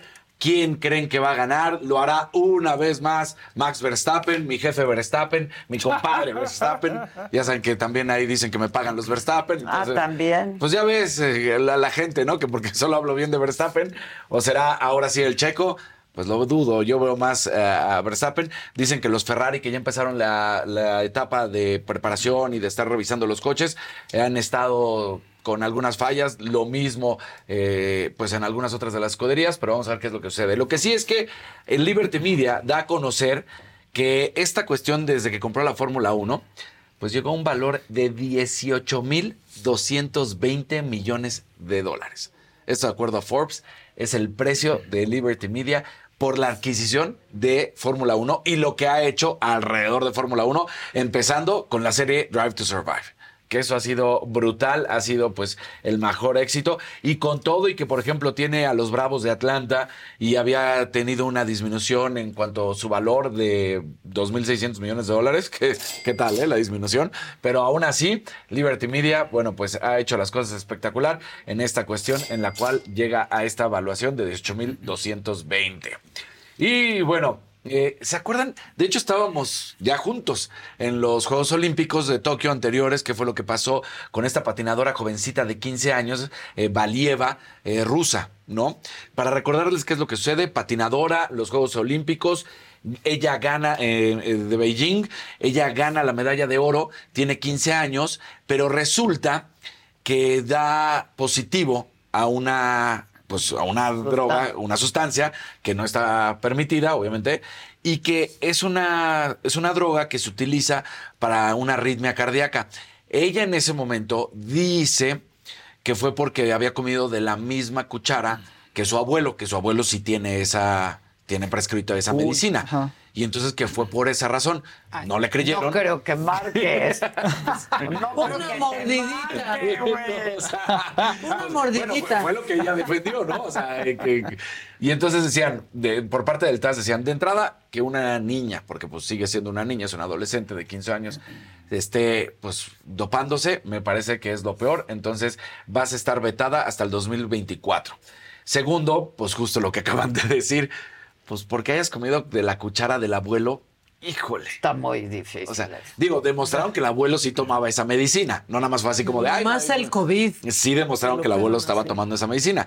Pero dicen, pues sí, pero o sea, ¿cuánto puede quedarte, no? sí, a La menos que sangre a menos que literal haya el abuelo hecho así y se haya quedado un poco de la medicina y pues agarró. No, lo veo muy No es difícil. O sea, ¿sale así por comerlo? No lo No Yo tampoco creo. creo. No, o sea, Pues, eh, esa es la le explicación, ¿no? Sí, o sea, que, que- que esa era la explicación.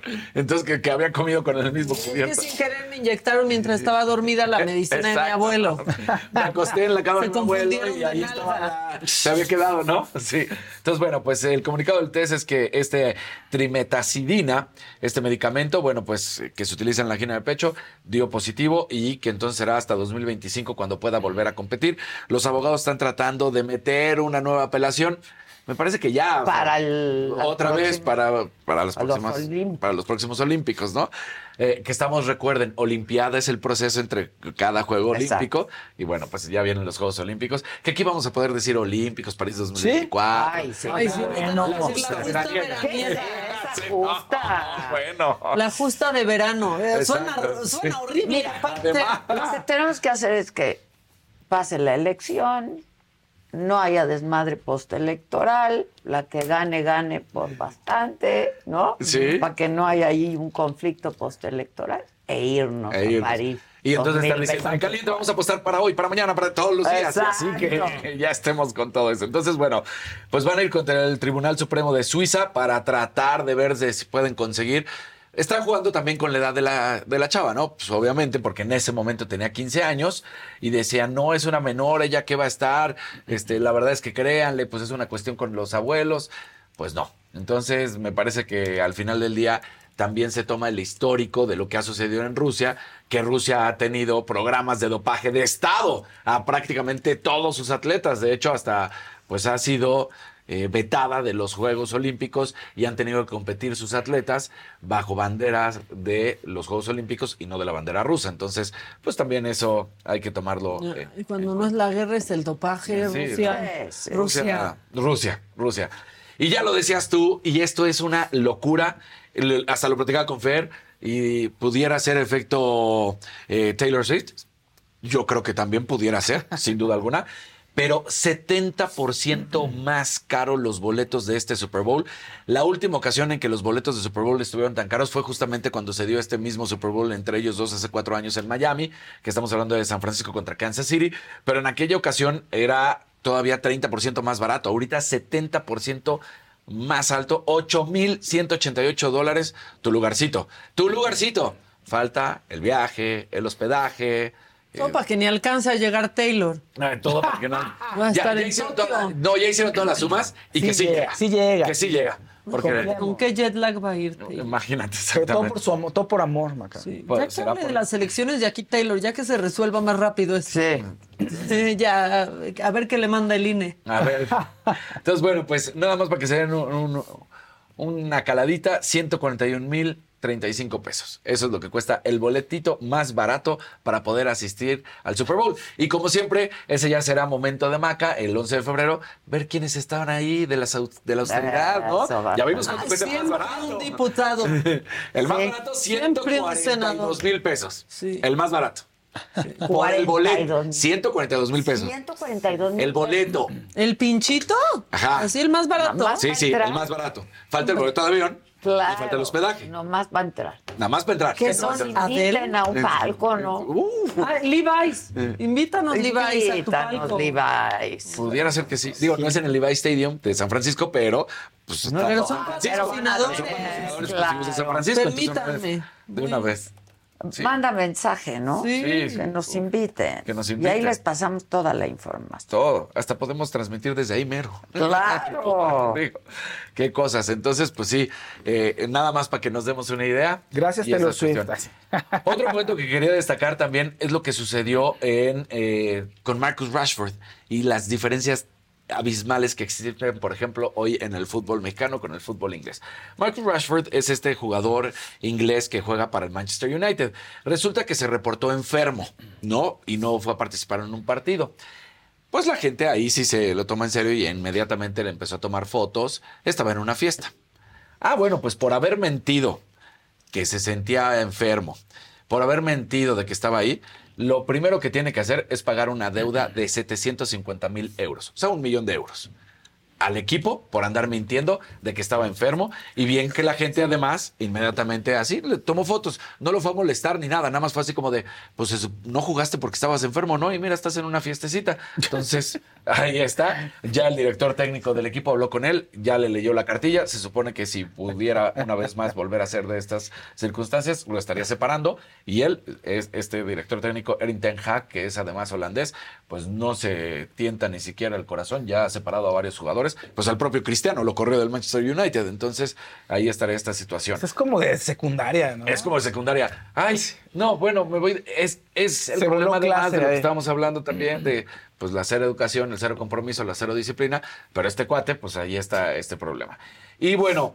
Eh, andábamos con prisa un poquito ayer, pero no podemos dejar de lado lo que sucedió en el Abierto de Australia. La bielorrusa Arina Zabalenka conquista su segundo título del Abierto de Australia, lo hace de manera consecutiva y derrotó a la china Shen Qin. Y en la rama varonil, el italiano Yannick Sinner va en contra de Daniel Medvedev y lo derrota. Y lo de Daniel Medvedev ya parece ser que es mental porque es la tercera ocasión en la que tiene un partido de tenis en una final en la que está ganando dos encuentros por dos sets arriba y le dan la voltereta. Entonces, pues, que ya pase en tres ocasiones en finales en donde tienes que demostrar que ya eres superior, que nada más te falta un set y no lo logró. Así que bueno, pues ahí están los campeones del Abierto de Australia. Se terminó el primer Grand Slam, ya vendrán ahora los Masters 1000, los 500, otros torneos y después estaremos yendo a lo que sigue, que será Roland Garros, Wimbledon y el Abierto de Estados Unidos, que falta mucho tiempo para cada uno, pero ahí está la información.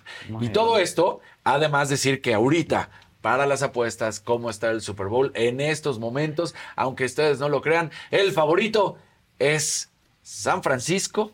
En estos momentos Ándale. es ah, favorito, con todo y que los campeones defensores son Kansas City, pero San Francisco fue el mejor de la nacional. Del otro lado, no fueron los mejores, de hecho había sido Baltimore el mejor de la americana, pero entonces las apuestas ahorita están a favor de San Francisco, métanle, yo estoy con San Francisco, va a ser un partidazo, eso sí, no, ¿Cuándo es? no lo dudo. 11 de febrero, O sea, ya me. ya en enero. Ya, ya- ya se está yendo el año. Exacto. Y Levi's, este, y Levi's marzo, puede ser que nos lleve, ¿verdad? a ver qué. Así, Híjole, ¿ya le escribiste a Levi's? Ya.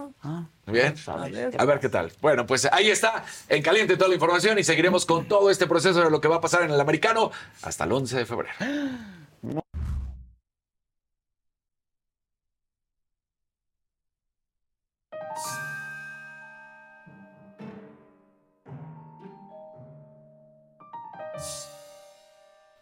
Vienen cosas macabronas. Si en lugar del chicharito imaginemos cosas chingonas, imaginemos cosas macabronas. Este, Juanjo Moreno dice, ya compré mi perfume, espero que llegue en chinga en chinga. Te amo, Ade. Dile a Susan que te enseñe Juan. el video que le mandé de las groserías. Ah, ahorita le digo que me lo enseñe. Ya hay un amarillito de Magali López también. ¿Qué dice? Buenos días a todos. Adela, ya solicité mi perfume. Espero tenerlo muy pronto. Casarín, mañana es tu cumple. Así es. Desde hoy que comiencen los festejos. Gracias. Abrazos a todos. Muy bien. Y luego RJ, por favor respondan correos de la web de Saga Store. Seguro están en eso. ¿Ha habido un tráfico? Sí, la verdad es que ha habido mucho Mayor a lo acostumbrado. Sí. Pero están en ello. Dianita. Ahora- a responderles, por favor. Ahora mismo. Bueno, ahora sí, este, lo macabrón. Tenemos que seguir hablando de este hackeo, este, porque el presidente ayer soltó de, pues sí, sí se robaron los datos, pero fue culpa de. Llene usted este espacio. Calderón. Claudio X González. Calderón. Carlos Loris. Fue de España, fue Peña. Eso dijo primero el Bueno, presidente. está- está Carlos Salinas de Gortari en España, está Enrique Peña Nieto, Felipe Calderón. Ya hay más expresidentes mexicanos en España que en México. Exacto. Este, bueno, esto dijo el presidente ayer. Es para ir construyendo la historia, ¿ok? Eh, ya hackearon las computadoras de la mañanera, ya se llevaron. Este, sí. Ah, sí, sí fue hackeo. Fue hackeo. Fue hackeo. Presidente. Fue hackeo. Eh, eh, eh, Todo, todo aquí, todo aquí se, este, se aclara. Presidente, justo sobre Este, este tema. entonces, se llevan los datos, gran escándalo, ¿no? Este, no, no, no, pues ya, ya, este, este, Gran escándalo, si solo son pasaportes, Sí, teléfonos, nada. datos personales. ¿Por qué se ponen así? Bueno, en la tarde hubo una conferencia en donde estaba Jesús Ramírez Cuevas, estaba también la secretaria de Gobernación y este, pues resulta que esa extracción, ¿no? De datos, no fue hackeo, fue una extracción de datos, fue usando la cuenta de un empleado que ya no trabaja ahí. O sea, que no te quitan todo, luego, luego. ¿Es en serio? Cambias password. Cambias password. Sí, o sea, Claro. Un empleado deja de trabajar para ti, cambias la llave. Le No, quitas no, ahí. Si es en la presidencia, no, porque todos somos buenos. hace dos años. no, bueno. damos cuenta que eh, se ingresó al sistema por medio de un usuario. Eh, se utilizó una cuenta de usuario que ya no trabaja aquí para extraer ilegalmente estos documentos. Eh, se identificó que el acceso a la aplicación durante la extracción fue desde direcciones IP registradas en España. Es decir, que los datos a los cuales se tuvo acceso con esta contraseña de forma ilegal fue desde España. Bueno, pues ahí está. Entonces ahora, este, pues sale un, un reportero y dice, para entender bien, Es como que dejaron un coche estacionado pero abierto y cualquiera pudo entrar. Esto contestó Carlos Emiliano Calderón, el encargado de estrategia digital del gobierno federal. podemos concluir que lo que pasó fue que se dejó el coche a media calle con la puerta abierta y con las llaves puestas. ¿Esta es la ilegalidad? Bueno, en la analogía del coche, en realidad el coche estaba estacionado y cerrado con llave y alguien agarró una llave y lo abrió. O sea, no es que hubiera estado con la puerta abierta. No, no, no.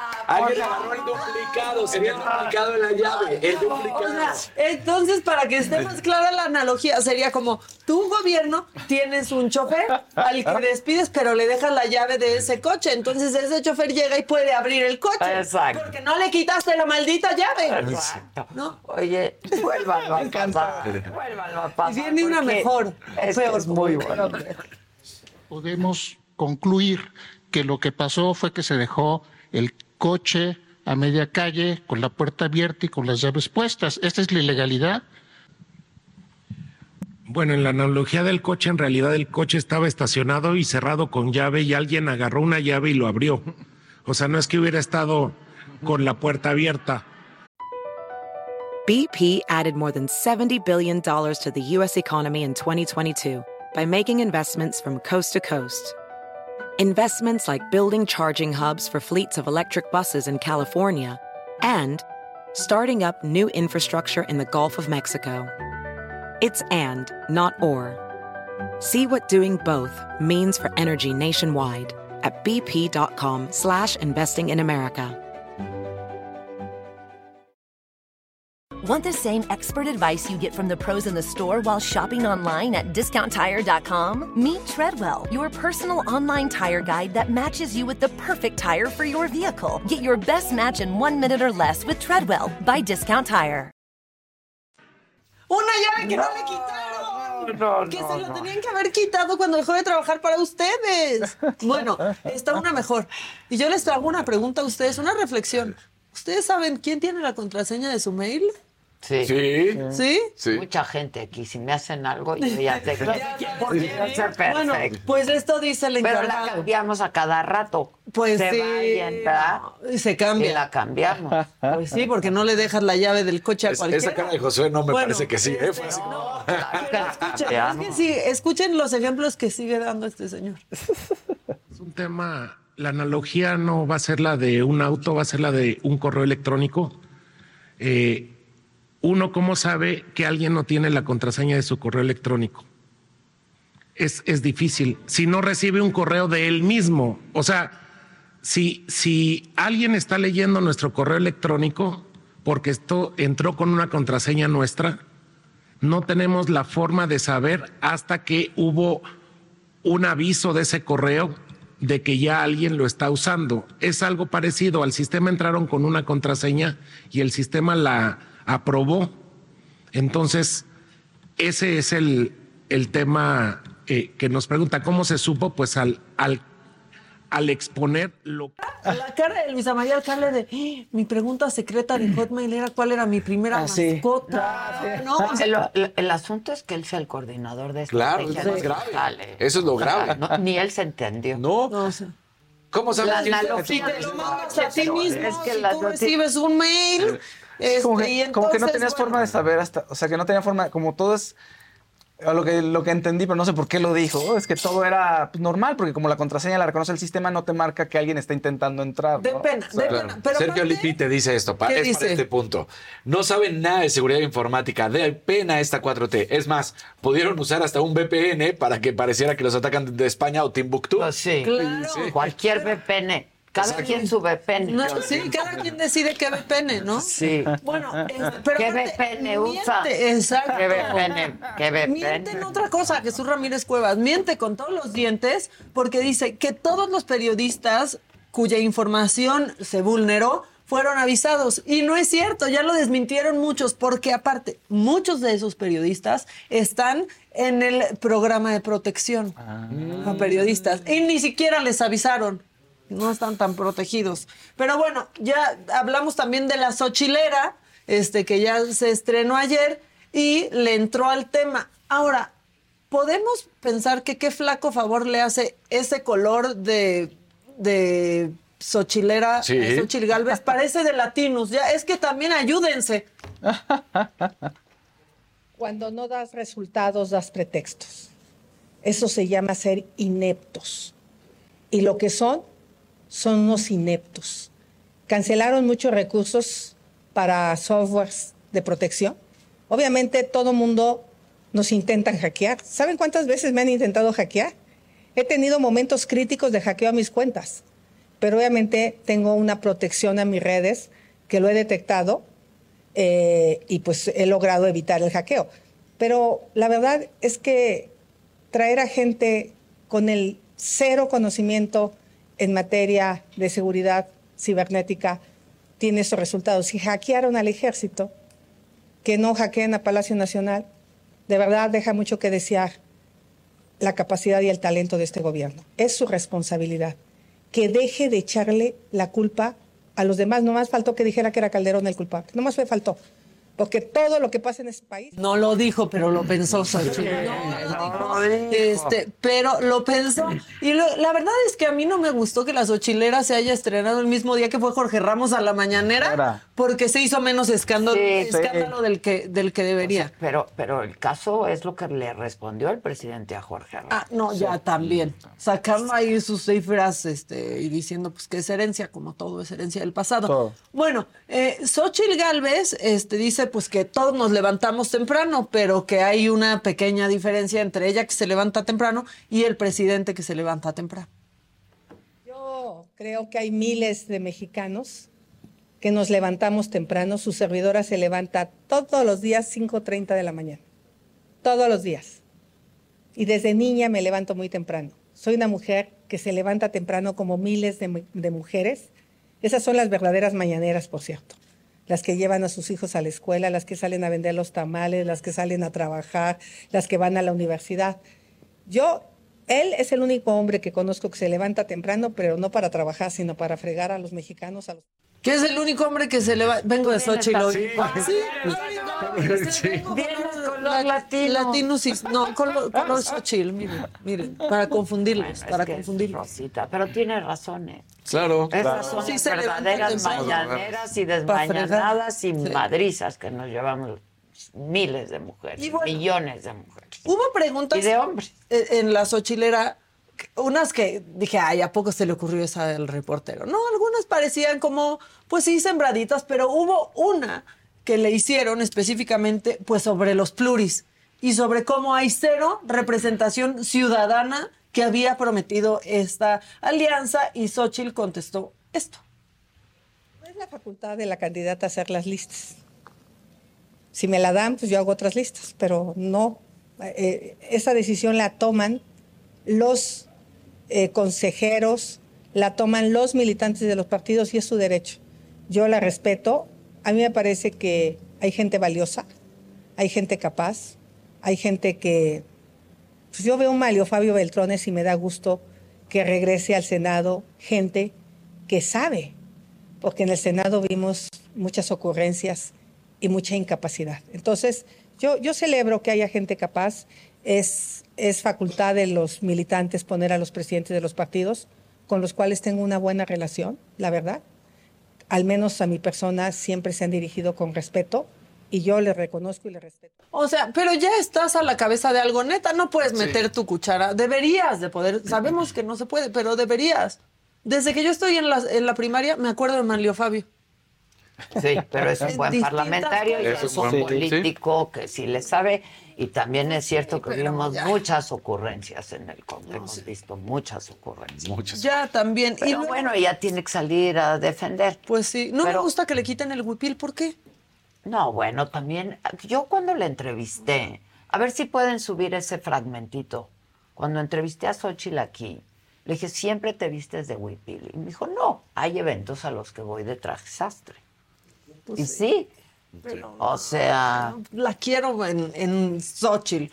Este, y bueno, ya terminé con eso. Solo quiero que tengan un mejor día que la diputada Paloma Sánchez ayer que andaba quedando bien con la gente en las calles. Este, pues este perrito dijo, pues no, mi ciela. Ay, un perrito, qué bonito.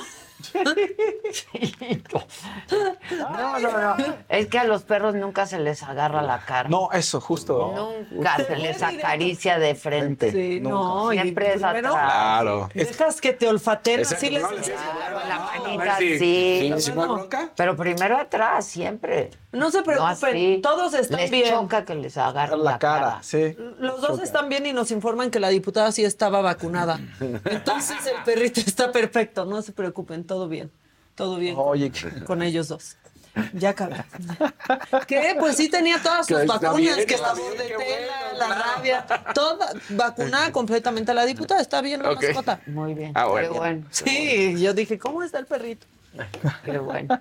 ¿Le vas al perrito? Siempre, como al toro, así al toro, al perrito. sí. Oigan, nos mandan saludos desde Windsor, condado de Sayavedra. Saludos. Desde Windsor, sí. Sí es Windsor, Condado de Sayavedra, desde donde también era, pues era como una ciudad de una novela de Marimar, ¿no te Ah, acuerdas? sí, sí. Y era Condado de Sayavedra. Bueno, sí. Exacto, mucho condado aquí. Sí, o sea. Marimar, sí, no es. Sí, Marimar, pero no sé, con Villa Encantada. Y era Condado. Ah, decía, ay, Con Talía, ¿no? Sí. Sí, sí, sí. Y con su perro pulgoso. Ándale. Tenía perro en todas las versiones de María, de las Marías, no recuerdo. Pero puede ser Pues que sí. fíjate ese dato, no, Voy a investigar. lo tengo registrado. Raro, tengo registrados Otros muchos datos, datos, estúpidos, pero eso Pero no. sí, ese no. Ese no, ese no, ese no. Sala MX, no, no acabes nunca, Maca, me río mucho en tu sección. No, pero ya es que también nos dan mucho material. Pero nos cuesta esa, cuenta nuestra. Sí. O sea, ¿Cuál- la ¿Qué, dice la banda? Primero dicen, ya van a empezar a brincar los chairos porque ya empezaron a atacar a Xochitl, ¿no? Entonces, sí, las gelatinas y así. Entonces, luego, luego también de, de este lado dicen, bien, ¿Ves? Xochitl. Todos- Así es Xochitl. Y todos están hablando, la verdad, de los de, de los eh, políticos que se acuerdan desde chiquitos. Sí. De Bartlett, de los Moreira, de Gers desde chiquito. Es que yo me acuerdo de ir escuchando monitor con mi papá. Monitor, Monitor. Radio Sí, no, Red, claro. ¿no? El valedor. Y todos hablando de los mismos de los que hablo yo ahora, de los que hablamos todos ahora. O sea, imagínate que Andrés Manuel, como dice que se va a ir a su rancho, y seguramente Bartlett va a seguir en la política. Ese no se va, nunca. No, les digo que dura más que este enero. Sí. O sea, pero es que no quisieran tener esa estabilidad laboral. ¿Qué No, bueno, qué esa maravilla. O sea, de, no, ya se me acabó esta secretaría, pero ¿qué creen? Ahí viene otra. Claro. Es estabilidad laboral. Y paso Y una pareja de ese estilo diputados también, ¿no? Senado. Sí, De la que tú también. no tienes nada, pero todo. Y y no. Sí, mi hijo, viene una pandemia, véndete ventiladores. No, ¿cómo que no lo sabes hacer? Está fácil. Sí, sí. Órale, échatelos. No vendió ventiladores. Sí. Y caro. A sobreprecio. Y caro. Y caro. Y Pero por lo menos eso sí llegaron, no como los del Cheat. Con Nachito. Con Nachito. ¿Dónde están? ¿Dónde están? ¿Qué más dice la Ya, banda? la verdad. Ah. Eh, saludos a toda la banda desde Oaxaca, todos con Xochitl, que ahorita estaba la Xochilera y ahí iba con los hijos del presidente. Wow. Ahí. Ta- También, o sea, Xochitl, ayer habló de eso Loret. No lo retomes tú hoy porque ya parece que va haciendo. Va a haber línea. Va a ser la mañana, la sochilera de Loret. Sí, ¿para qué? Todo el mundo retomó lo de Lorete. ¿no? Híjole. Sí, todo. el mundo. Pues sí, pero que deje a los demás. Pues sí. Oye, había gente por Está en campaña, Maca, entiende. Está en Intercampaña. campaña. Está en campaña. No importa cuándo vean esto. No, no, está en campaña, en intercampaña, campaña, y por ahí sí se vale. Claro. Lo están haciendo todos. Pues sí. Que voten por Xochitl. Este no tiene nada de política, pero Adela, me encanta tu top. Es de Sara, ¿verdad? Sí. Ah, Esto es de está bien Sara. padre. Está bien padre, ¿verdad? Sí. Sí. Sara O sea tiene que sí unas sabía, joyitas, sí sabía. Ah, sí, sí, sí. Sara tiene unas joyitas. Sí es de Sarita, efectivamente. Por Sarita. cierto, quien saca toda mi ropa y dice de dónde es más que yo, porque yo luego ni sé de dónde son las cosas. Hoy supe que era de Sarita porque le quité la etiqueta. Este, porque y luego también tiene unas etiquetas Sí, no. ¿no, Sara, Sí. entonces las quitas y luego me preguntan que de dónde sí. Y ya no sé. sabe. Bueno, son eh, la Maison Nicha eh, y está por llegar a los 10 mil seguidores, así es que síganlos. La Maison Nicha, ¿lo pones? Eh, Este, y gracias siempre por estar pendientes de mí. ¿Y, y que por qué no hablaron de Tina Galindo? Sí, Al fue principio lo programa. primerito Primero, de lo exacto. Exacto, y vuelven a ver todo. Y lo comparten. Miren, Tina Galindo, y lo vuelven a pasar. así, Padrísimo. Oye, la gente estaba muy enojada en Oaxaca, ¿no? O sea, por- ahorita me acordé por la persona que escribió de Oaxaca que, o sea, se están quejando de la gentrificación, que todo está muy caro, los precios están elevando y que una tlayuda ya de 20 pesos, 30 pesos ya está en 100. No. ¿Qué? Sí, o sea que en Oaxaca sí hay un fenómeno que, que no les está gustando a las personas que viven ahí.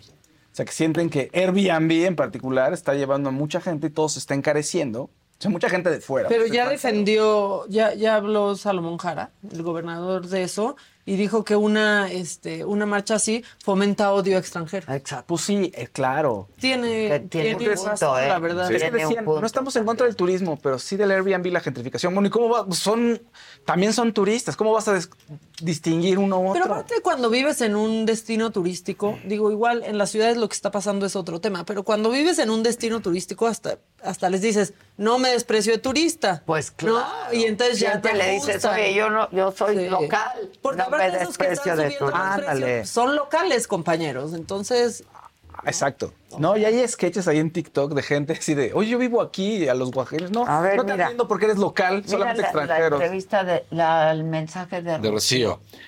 Listo. Adela, yo trabajando de asistente de la mom de Mahomes, si gana Kansas, te puedo conseguir una entrevista con él. Vive en Texas y si quieres, ¿dónde te puedo contactar? Westlake, Texas. asistente de la Majón. Sí. Oye. Está bueno. Oye, pero si gana, no nada más, si gana y se Aunque pierde. sí, aunque Sí, claro. Me puedes mandar un correo a adelamichasaga con z arroba gmail.com. Mahomes está eh, visto por muchos Como analistas como el que va a ser el mejor de la historia. Vamos a ver, en cuanto a números, ahorita está muy parecido, por- el mejor de la historia hoy en día, en cuanto a resultados. Ya no, ya no es de si te gusta o no te gusta, si crees por eso no. En cuanto a resulta- resultados, es Tom Brady.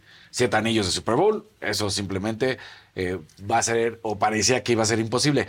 Ahorita Patrick Mahomes está en camino de su cuarto Super Bowl, tiene dos anillos de Super Bowl, perdió uno justamente contra Tom Brady, eh, ha ganado otros dos, entonces ahorita va por su cuarto Super Bowl. En cuanto a números, están, es como lo está muy parecido a la carrera de Tom Brady en sus primeros seis años de lo que han hecho. Entonces dicen que si se mantiene así, pudiera superar a Tom Brady. Vamos a ver, porque también pues todos lo sabemos, en, la- en los deportes empieza la caída y Tom Brady fue muy astuto en, se acuerdan que gastaba millones de dólares en su salud, lo cual está bien, pero bueno, Mahomes también es una cosa espectacular. Pues lo entrevistamos y ya viste quién me va a brifear.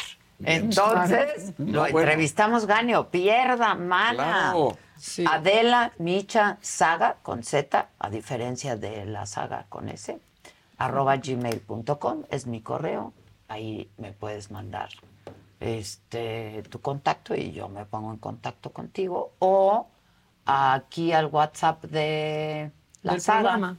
Que te lo doy en este instante, lo que te sea más fácil. Claro. Aquí, ¿tú tienes el celular? Aquí, en este momento. ¿Lo pasas? Se lo Ah, lo va, ¿Ya lo está va a en poner pantalla? Josué. ¿Ya está en pantalla? 55 4905 9445 y ya está. Léelo en más pantalla. fuerte y más lento. 55 4905 9445. Ahí se les Y si, se, ¿eh? y si se puede conseguir la cita cuando vayan a verse Mahomes y Travis Kelsey y que lleven a sus parejas, estaría mejor, porque pues... Sí, este, no, entonces ya, ya que ya vaya estaría Taylor, todo, Y ya somos Swifties y entonces... Sí. Travis Kelce. Dos por uno, mana, y yo te doy lo que quieras. ¿Tiene un hermano, Travis Sí, Kelce? que se acaba de retirar. Se acaba de Es que retirar, hay ¿no? En un Filadelfia. documental, no lo vi, pero vi ayer en Netflix Ajá. un documental del hermano de Travis Kelsey y de él. Sí. Ah. Y tienen un ahora podcast. lo quiero ver, ahora quiero saber. Y Y tienen, un podcast, que se ha vuelto. o sea, eh, ah, bueno, ahorita que estamos hablando de esto, eh, vamos a estar sacando más información durante estos días que vienen hasta el 11. Pero Trav- eh, lo que sí es un hecho es que, por ejemplo, en cuanto a ganancias exclusivas de Kansas City, Kansas City, ¿no? De boletaje, de camisas, de todo esto, este, Taylor Swift les provocó un ingreso de el sobre 850%. 850% O sea, por ¿qué le encima de lo que es nada más ella, así. con respecto a Kansas City. Impresionante. Se llama Kelsey, Ajá. solo el documental. Y, y está muy padre porque, el, bueno, el- el- obviamente el podcast también lo escuchan miles y miles, miles de Swifties, porque pues Travis ha sabido también y pues habla de repente de su relación con, con Taylor, ¿no? Pero la historia es padre porque el hermano mayor es justamente el que se acaba de retirar, que juega en Filadelfia, y te narran también como el hermano menor, que es, el, es Travis, Travis. pues andaba medio por malos rumbos y él lo rescata y es el que lo Mm, ya. encasi- encamina hacia el americano. Y Ah, bien. o sea, está padre. Sí, sí, está padre. Ajá. Que, que Yo vemos empecé a ver el de Andy Warhol. ¿Qué tal? ¿Te está gustando? Padrísimo. Yo quiero ver el del pop, este, que está en Netflix, que es el documental detrás de cuando hacen esta canción todos los famosos para salvar a África, que no We- Ah. We Are the World. Hay un documental de todo eso y cómo juntaron a todos. Ah, Pero ayer ya era muy tarde. Me encanta ver ya documentales. Yo nada ¿no? más veo Son buenos, son muy Ya buenos. series, Sí. no, me clavo. Ahora, el de Andy Warhol sí son varios capítulos. Entonces lo empecé a ver. Me eché el primero y el segundo. Está padre. Está bueno. Porque usan mucho su voz, Claro. ¿no? Este, Esos son. Tal el material que recuperan Está para increíble los documentales. Yo tengo, es lo que- quiero ver el de Christopher Reeve, el Superman. Ah, documental está genial. ¿Es en dónde Está- estaba? ese ya es lo nuevo, estrenaron, ¿no? Lo estrenaron en Sundance, lo estrenaron en Sundance y apenas lo están Ah, comprando. es nuevo. Es nuevo, Es del- sí. es- Hizo ha habido otro. Sí. Había otro. Había otro. Yo vi hace mucho. No, había otro que. Este, este lo que tiene es que utilizan la voz de Christopher Reeve porque él había hecho una biografía y había. En el audio, digamos, en la versión de audio, pues, el audiobook, el audiolibro, pues eh, creo que era de, de él la voz. Entonces utilizan la voz para que él narre el documental y además entrevistan a los hijos y tienen acceso también a material que, pues, muy íntimo, ¿no? Y que hizo llorar a la audiencia. No, no, no acaba de salir en Cannes. O sea, lo están apenas distribuyendo. apenas. O sea, lo están- compra- están haciendo la compra de derechos. Apenas para ver dónde nos lo van a transmitir. Espero que en Netflix. Espero que esté en Netflix. Pero también ese se me antoja muchísimo, la verdad. Sí, es bueno ver docus. Doc, sí, La claro. la verdad. Oye, dice aquí Ivonne San Juan, saludos desde Zamora, Michoacán. ¿Cuándo vienen? Los invito a todos. ¿Estás segura? Que, que nos lleven. A ver, este, me mandan, por cierto, y a propósito de la muerte de Tina Galindo, eh, dice, pues, un, un, una- un documento que escribieron los amigos y las amigas y familiares de Tina Galindo.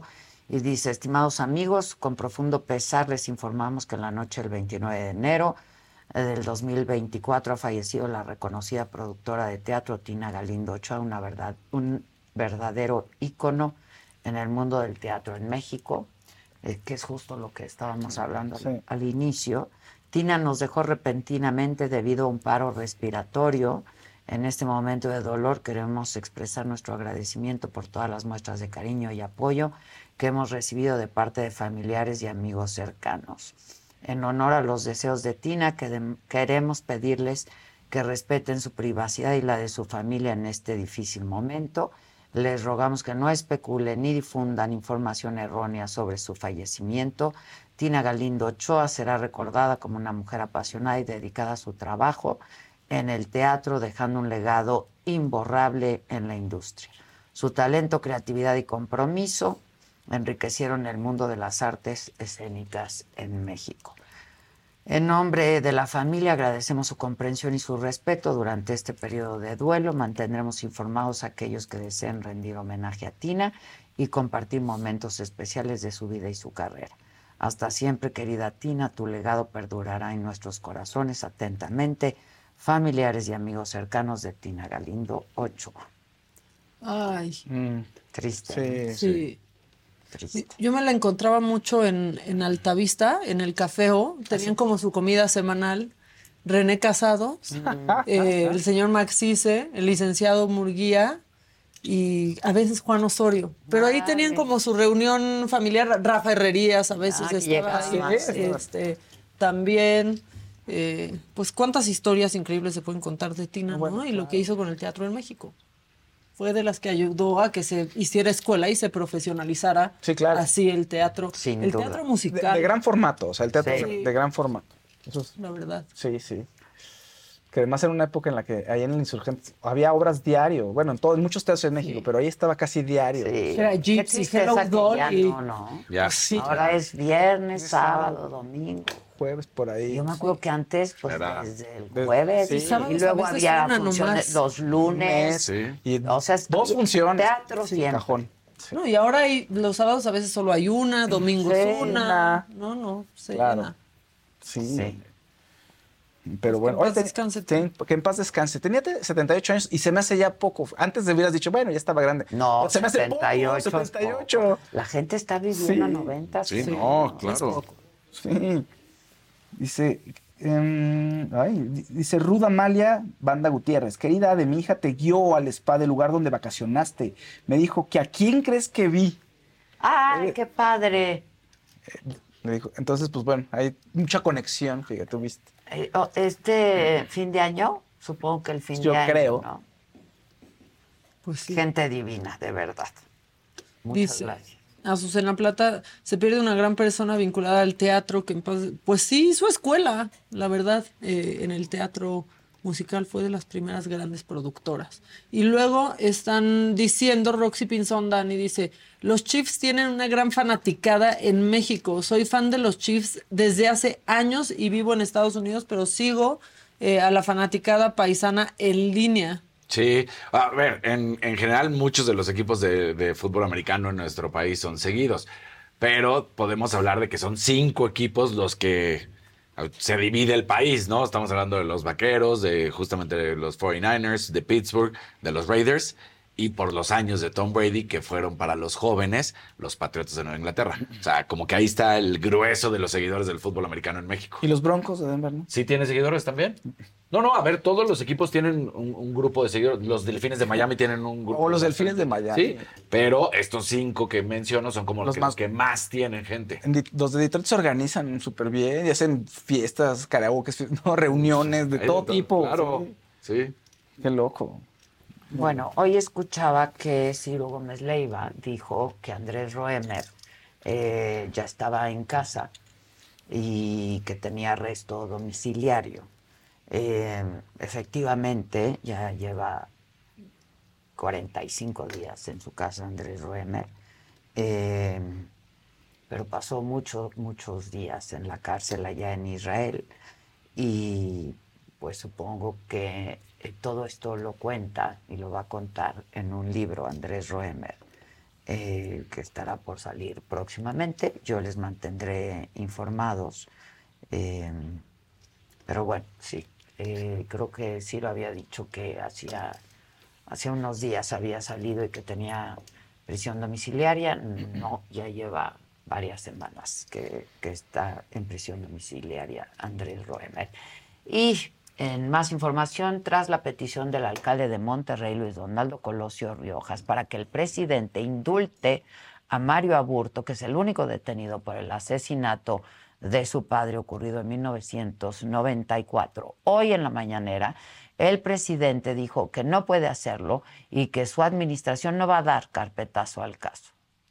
sé ¿no? que, este, que él ya no quiere ni sus familiares saber nada de esto, que fue terrible, pero se trata, repito, de un asunto de Estado y que yo quiero que en lo que a mí corresponde no se deje de investigar. Yo no voy... eh, Habló también el presidente sobre la investigación de la Fiscalía General de la República en torno a la participación de un segundo tirador en el asesinato de Luis, de Luis Donaldo Colosio, donde, según la Fiscalía General, Genaro García Luna habría estado involucrado al presuntamente haber protegido a José Antonio Sánchez Ortega, el ex agente del CISEN, que dicen sería este segundo tirador. Teoría que se desechó hace muchos años, la de un segundo tirador. eh, sí traía las manchas porque había ayudado en el traslado del licenciado Colosio, pero se le dejó en libertad. Queda lo de Aburto, incluso se descarta la posibilidad de que Aburto eh, haya vuelto a disparar, porque creo que el otro disparo está en el abdomen o fue en el En temas de seguridad en el municipio de Frontera Corozal, Chiapas, pobladores crearon una guardia comunitaria para impedir el ingreso del crimen organizado. Y entre las medidas que han implementado están la revisión de vehículos y horarios específicos para salir y entrar de la comunidad fronteriza entre México y Guatemala. En tanto eso, nosotros como pueblo, pues tenemos que garantizar nuestra seguridad y por eso nos organizamos como, como guardia comunitaria en, en, la comunidad, en la cual nos rolamos de esta, de esta cantidad de personas que somos, participamos todos, tanto el comunero como hijo de comunero. Eh, la Asamblea General de Seguridad está conformado por comuneros y los en Sinaloa, al menos 19 personas murieron esta mañana en un fuerte accidente vial entre un tráiler y un autobús de pasajeros eh, que ocurrió en la maxi pista Culiacán-Mazatlán. La vialidad permanece cerrada en ambos sentidos. Están trabajando los equipos de emergencia para retirar ambas unidades por el tipo de accidente que tenemos. Tomen vías alternas, que es la México 15 y es hacia Boscoso o a, Buenos Aires. Y en Sonora, luego del ataque armado al interior del bar Yakarta el domingo en Hermosillo, donde tres hombres fueron asesinados, el bar rechazó haber estado operando fuera del horario permitido, como aseguran las autoridades, por lo que exigieron que se haga una investigación minuciosa.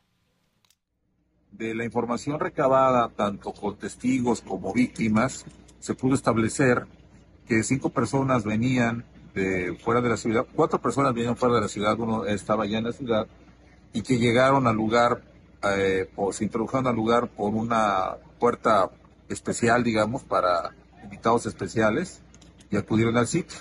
Posteriormente arriban al lugar tres personas con armas cortas, que son quienes ejecutan a las eh, cinco personas a las que me he referido, eh, dos en el baño y tres en, el, en, las partes de...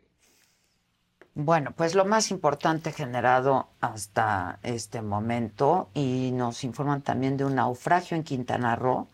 Eh, se hundió un barco turístico en ruta Isla Mujeres, pero este, no hay mucha más información. Se habla extraoficialmente de cuatro personas fallecidas, pero las autoridades no han reportado hasta este momento ninguna cifra oficial.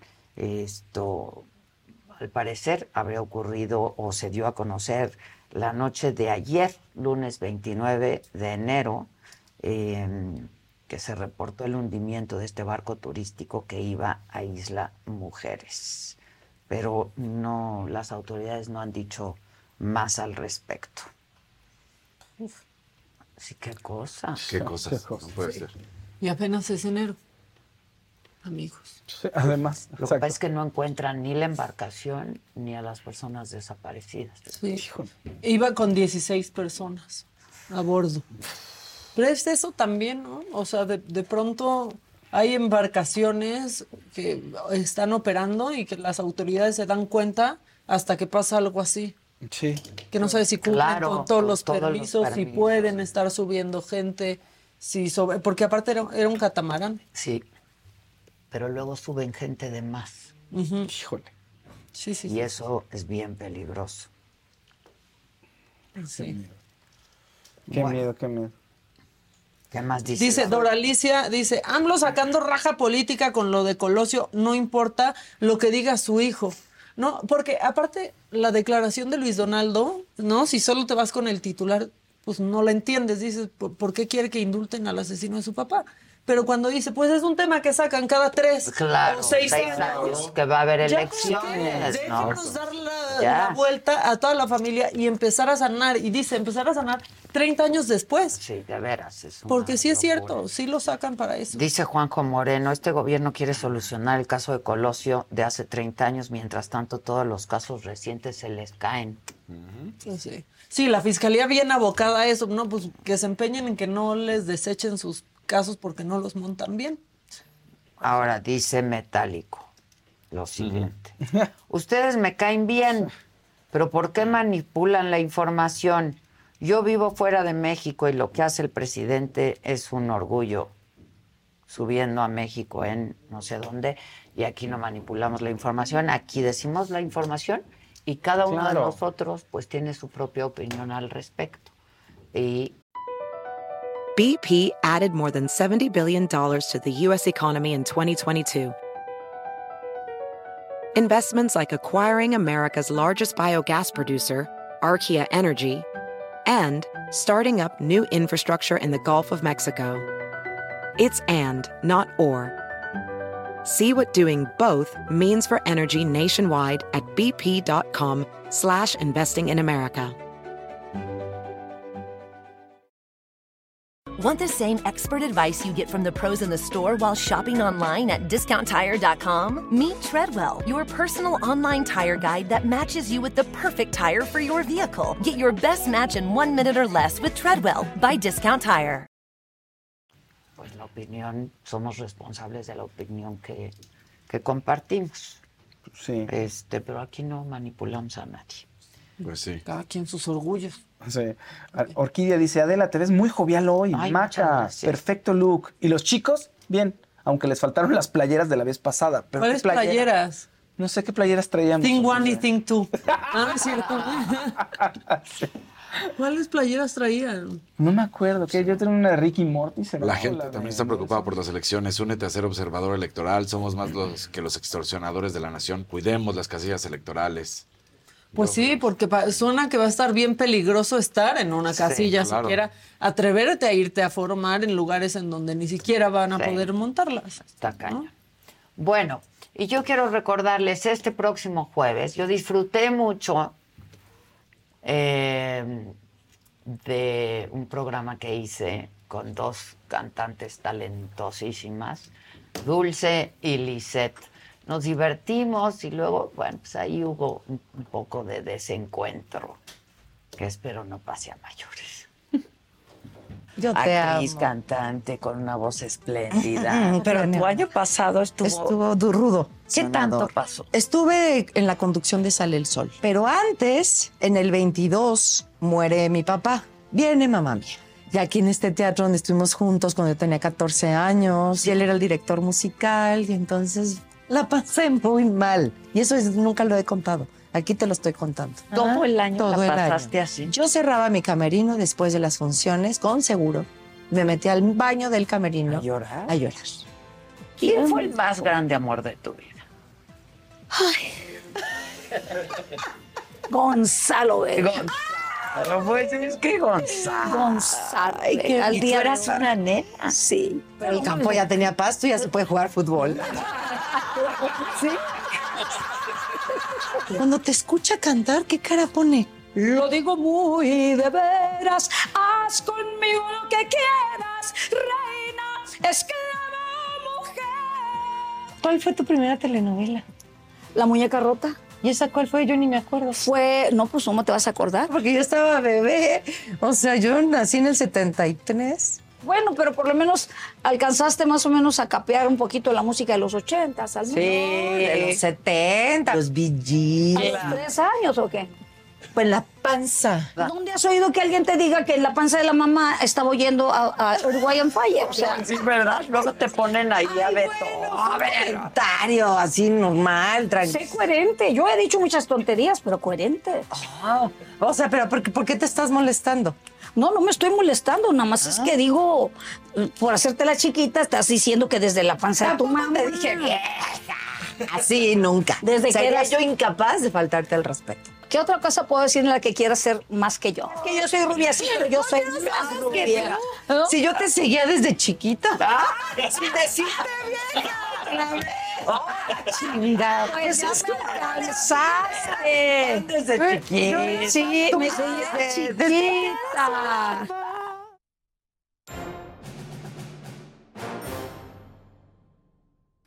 Sí, ni la entiendo. Yo tampoco. Pero me encantaría ir a un partido. partidos Yo he ido a uno, al- a un Super Bowl. poco? Sí. ¿Nunca has ido? He ido a uno. Ah, sí, es muy divertido. un Super Y ojalá se pueda ir a este. Vamos a ir a ¿Y sabes otro. qué es lo más divertido? Más divertido que ir al Super Bowl, ir a Las Vegas a ver el Super Bowl bueno, sin va a ser- pero, al- ahí al, al- al necesariamente al estadio, o sea, Sí, ir ¿verdad? a las Super Bowl parties que Ah, no, tienen. bueno, todo lo que se arma alrededor es una cosa de locura. Las ganancias que va a tener Las Vegas, ¡puf! Hombre, Qué locura. amo Las Vegas. Sí, bueno. Vamos. Vas a ir Sí. a. Y ver a. Puta, no. Ya los- Ah, igual y por aquí sale algo. Sí, sí, sale algo de aquí. Sí, se arma de aquí, vamos. Ay, mira. Envidia, pero no le mandas un saludo a la Claro. distancia. No, ¿De qué va? pero sí fue partida. Sí. ¿Hace bueno. frío afuera? No, Yo he sentido Pues frío. ya empezó a hacer que frío. Cuando yo que salí, sí el hacía frío. pero en la noche sí bajó la temperatura, gracias a eso estoy afónica ahorita. Bueno. ¿Traes mucho algo, anotación? Sí, Sí. Muy padre hoy. Ahora sí. Esa es la prueba de que estudies cinco De que sí minutos hizo- antes. De que sí está listo para De que presentar el cinco examen. minutos antes me puse a apuntar porque cuando me lo sé no apunto. Muy bien. Bueno. ¿Qué? ¿Ya? No, Eh, espera. ¿De qué vamos a hablar? Vamos a recomendar libros. Ya regañé al Fausto. Mira, me llega un libro aquí. Se lo lleva él hace tres meses. Se lo lo, leo y te lo traigo. Y ya, Pero hay una noticia buena. Ya lo saqué para traerme. Le dije, lo voy a dejar aquí para que no se me vaya a olvidar. Dijeras tú, es que está así, es, es muy profundo, es difícil de entender, es el de Britney. y, y no. Oye, vamos a también. como Claudia, que dice, te voy a traer un libro y trae 15. 15, por lo menos no, los reparto. exacto. Es su forma de pagar las culpas por no venir. Uno tiene que expiar. De alguna manera. Sí, pero hay gente que tiene culpas y ni las paga. Exacto, exacto, exacto. La verdad. Pero a ver, caso Colosio, ¿les parece darle el contexto al caso Colosio? Sí, sí, ¿les sí, parece? sí. A ver. Mucho, porque el presidente diciendo hoy que no le va a dar carpetazo al asunto 30 años después, 30 años año después. electoral, ¿no? Y después de las declaraciones de Colosio, ¿no? Claro, ya. De Colosio No, Rojas. déjenos que vivir, ya. vivir. Y como que en ese momento a mí me cayó una reflexión un poco desde esta perspectiva de qué poca conciencia tenemos de las víctimas, de los familiares de las víctimas, porque 30 años, yo lo que pensé es, era un niño, ¿no? Era un niño que no basta con que le mataron al papá, que 30 años después sigue viendo las imágenes. Y se quedó huérfano. Sigue viendo todo, muere cómo la muere la mamá. porque además estaba enferma, ¿no? Sí. Que ella sabía que se iba a morir como todos, Sí. pero tenía como que certeza de que iba a ser rápido. Entonces, pero esta conciencia, esta poca conciencia que hay de las víctimas y de estos procesos que son realmente revictimizantes de con- constante a través de la difusión de las imágenes, a través de las declaraciones, como obviamente la del presidente, y que por eso me pareció la verdad muy interesante la declaración del propio Colosio. Pero creo que para dar contexto a eso, Ilan hizo su tarea y se preparó. Y me parece muy relevante porque también está de la mano esta idea del indulto con el amparo que le concedieron a Burto y la, pues, la revisión que tiene hoy por hoy la Suprema Corte de Justicia de la Nación, que además está con el propio ministro Pardo, cuyo antecedente nos va a comentar Ilan. A ver. Ok. Pri- primero, este, antes de, de entrar en, en los datos que, que- que considero que son pertinentes, un aplauso para Colosio. Creo que... que Qué bien respondido. Sí, qué claridad. Cre- Creo que el nivel de madurez, ¿Qué o sea, nivel? sí, ca- casi casi como el chicharito regañando a Faitelson, que me dio muchísimo Qué gusto. cosa, ¿eh? Qué bárbaro, o sea, casi casi lo sentí así como que usted cállese, o sea, como que y Porque además sí se ha dedicado a criticar y atacar constantemente y Chicharito fue así como de... Exacto. Pero regresando a Colosio. Pero volviendo a Colosio. Me, me- me acordé mucho de, de la madurez que puede tener una persona y, y cómo te pueden robar la narrativa de tu vida, ¿no? Y siento que, que eso tiene mucho, es como, como este, es, estos temas de la fama, ¿no? De que cuando uno es famoso, no que yo sea famoso, soy, soy un poquito famoso. Pero, pero, estás gente- aquí. Pero aquí estoy, pero, pero siento que la fama es la gente que te pide la foto en la calle, este, la esa gente no te conoce. la- de- conoce la fama, conoce este, o esta otra cosa, ¿no? Y creo que es lo que le ha pasado al caso Colosio. La, la parte pública. Exacto. Que- O que la no idea son- que se concibe a- que- o se construye alrededor de un personaje o de una historia. que no es el humano. Es, la, es el branding, es esta marca que tiene su propia vida. Y ese es el problema del caso Colosio, que es el... sí, sí, sí, sí, mis apasionadas. Que es, es nuestro Kennedy, es el Kennedy del México que nos tocó. Es este misterio que no tiene una solución, que no tiene una explicación, y que tal vez la explicación, por más simple que sea, pues nunca nos va a satisfacer, ¿no? ¿Dónde estamos ahorita? Es decir, el caso de Ortega, que es la persona con la que solicitaron la, la orden de operación ya en dos ocasiones, es un caso que ya ha sido sonado. ¿no? Es decir, él es detenido porque tenía Fue sangre. detenido en su momento. En su momento, porque en- tenía sangre. Sangre. Hay una pericial, cabe mencionar, que, que dice, sí, esta sí es la, la sangre sangre, de- de Colosio, pero la pericial dice, por la forma en la que tiene el rozón de sangre, para decirlo vulgarmente, ¿no? se desprende que es porque tuvo contacto con, con la, con la víctima, más no estuvo ahí en el momento del impacto. Si hubiera estado ahí en el momento del impacto, entonces la forma en la que se le hubiera manchado la sangre sería distinta.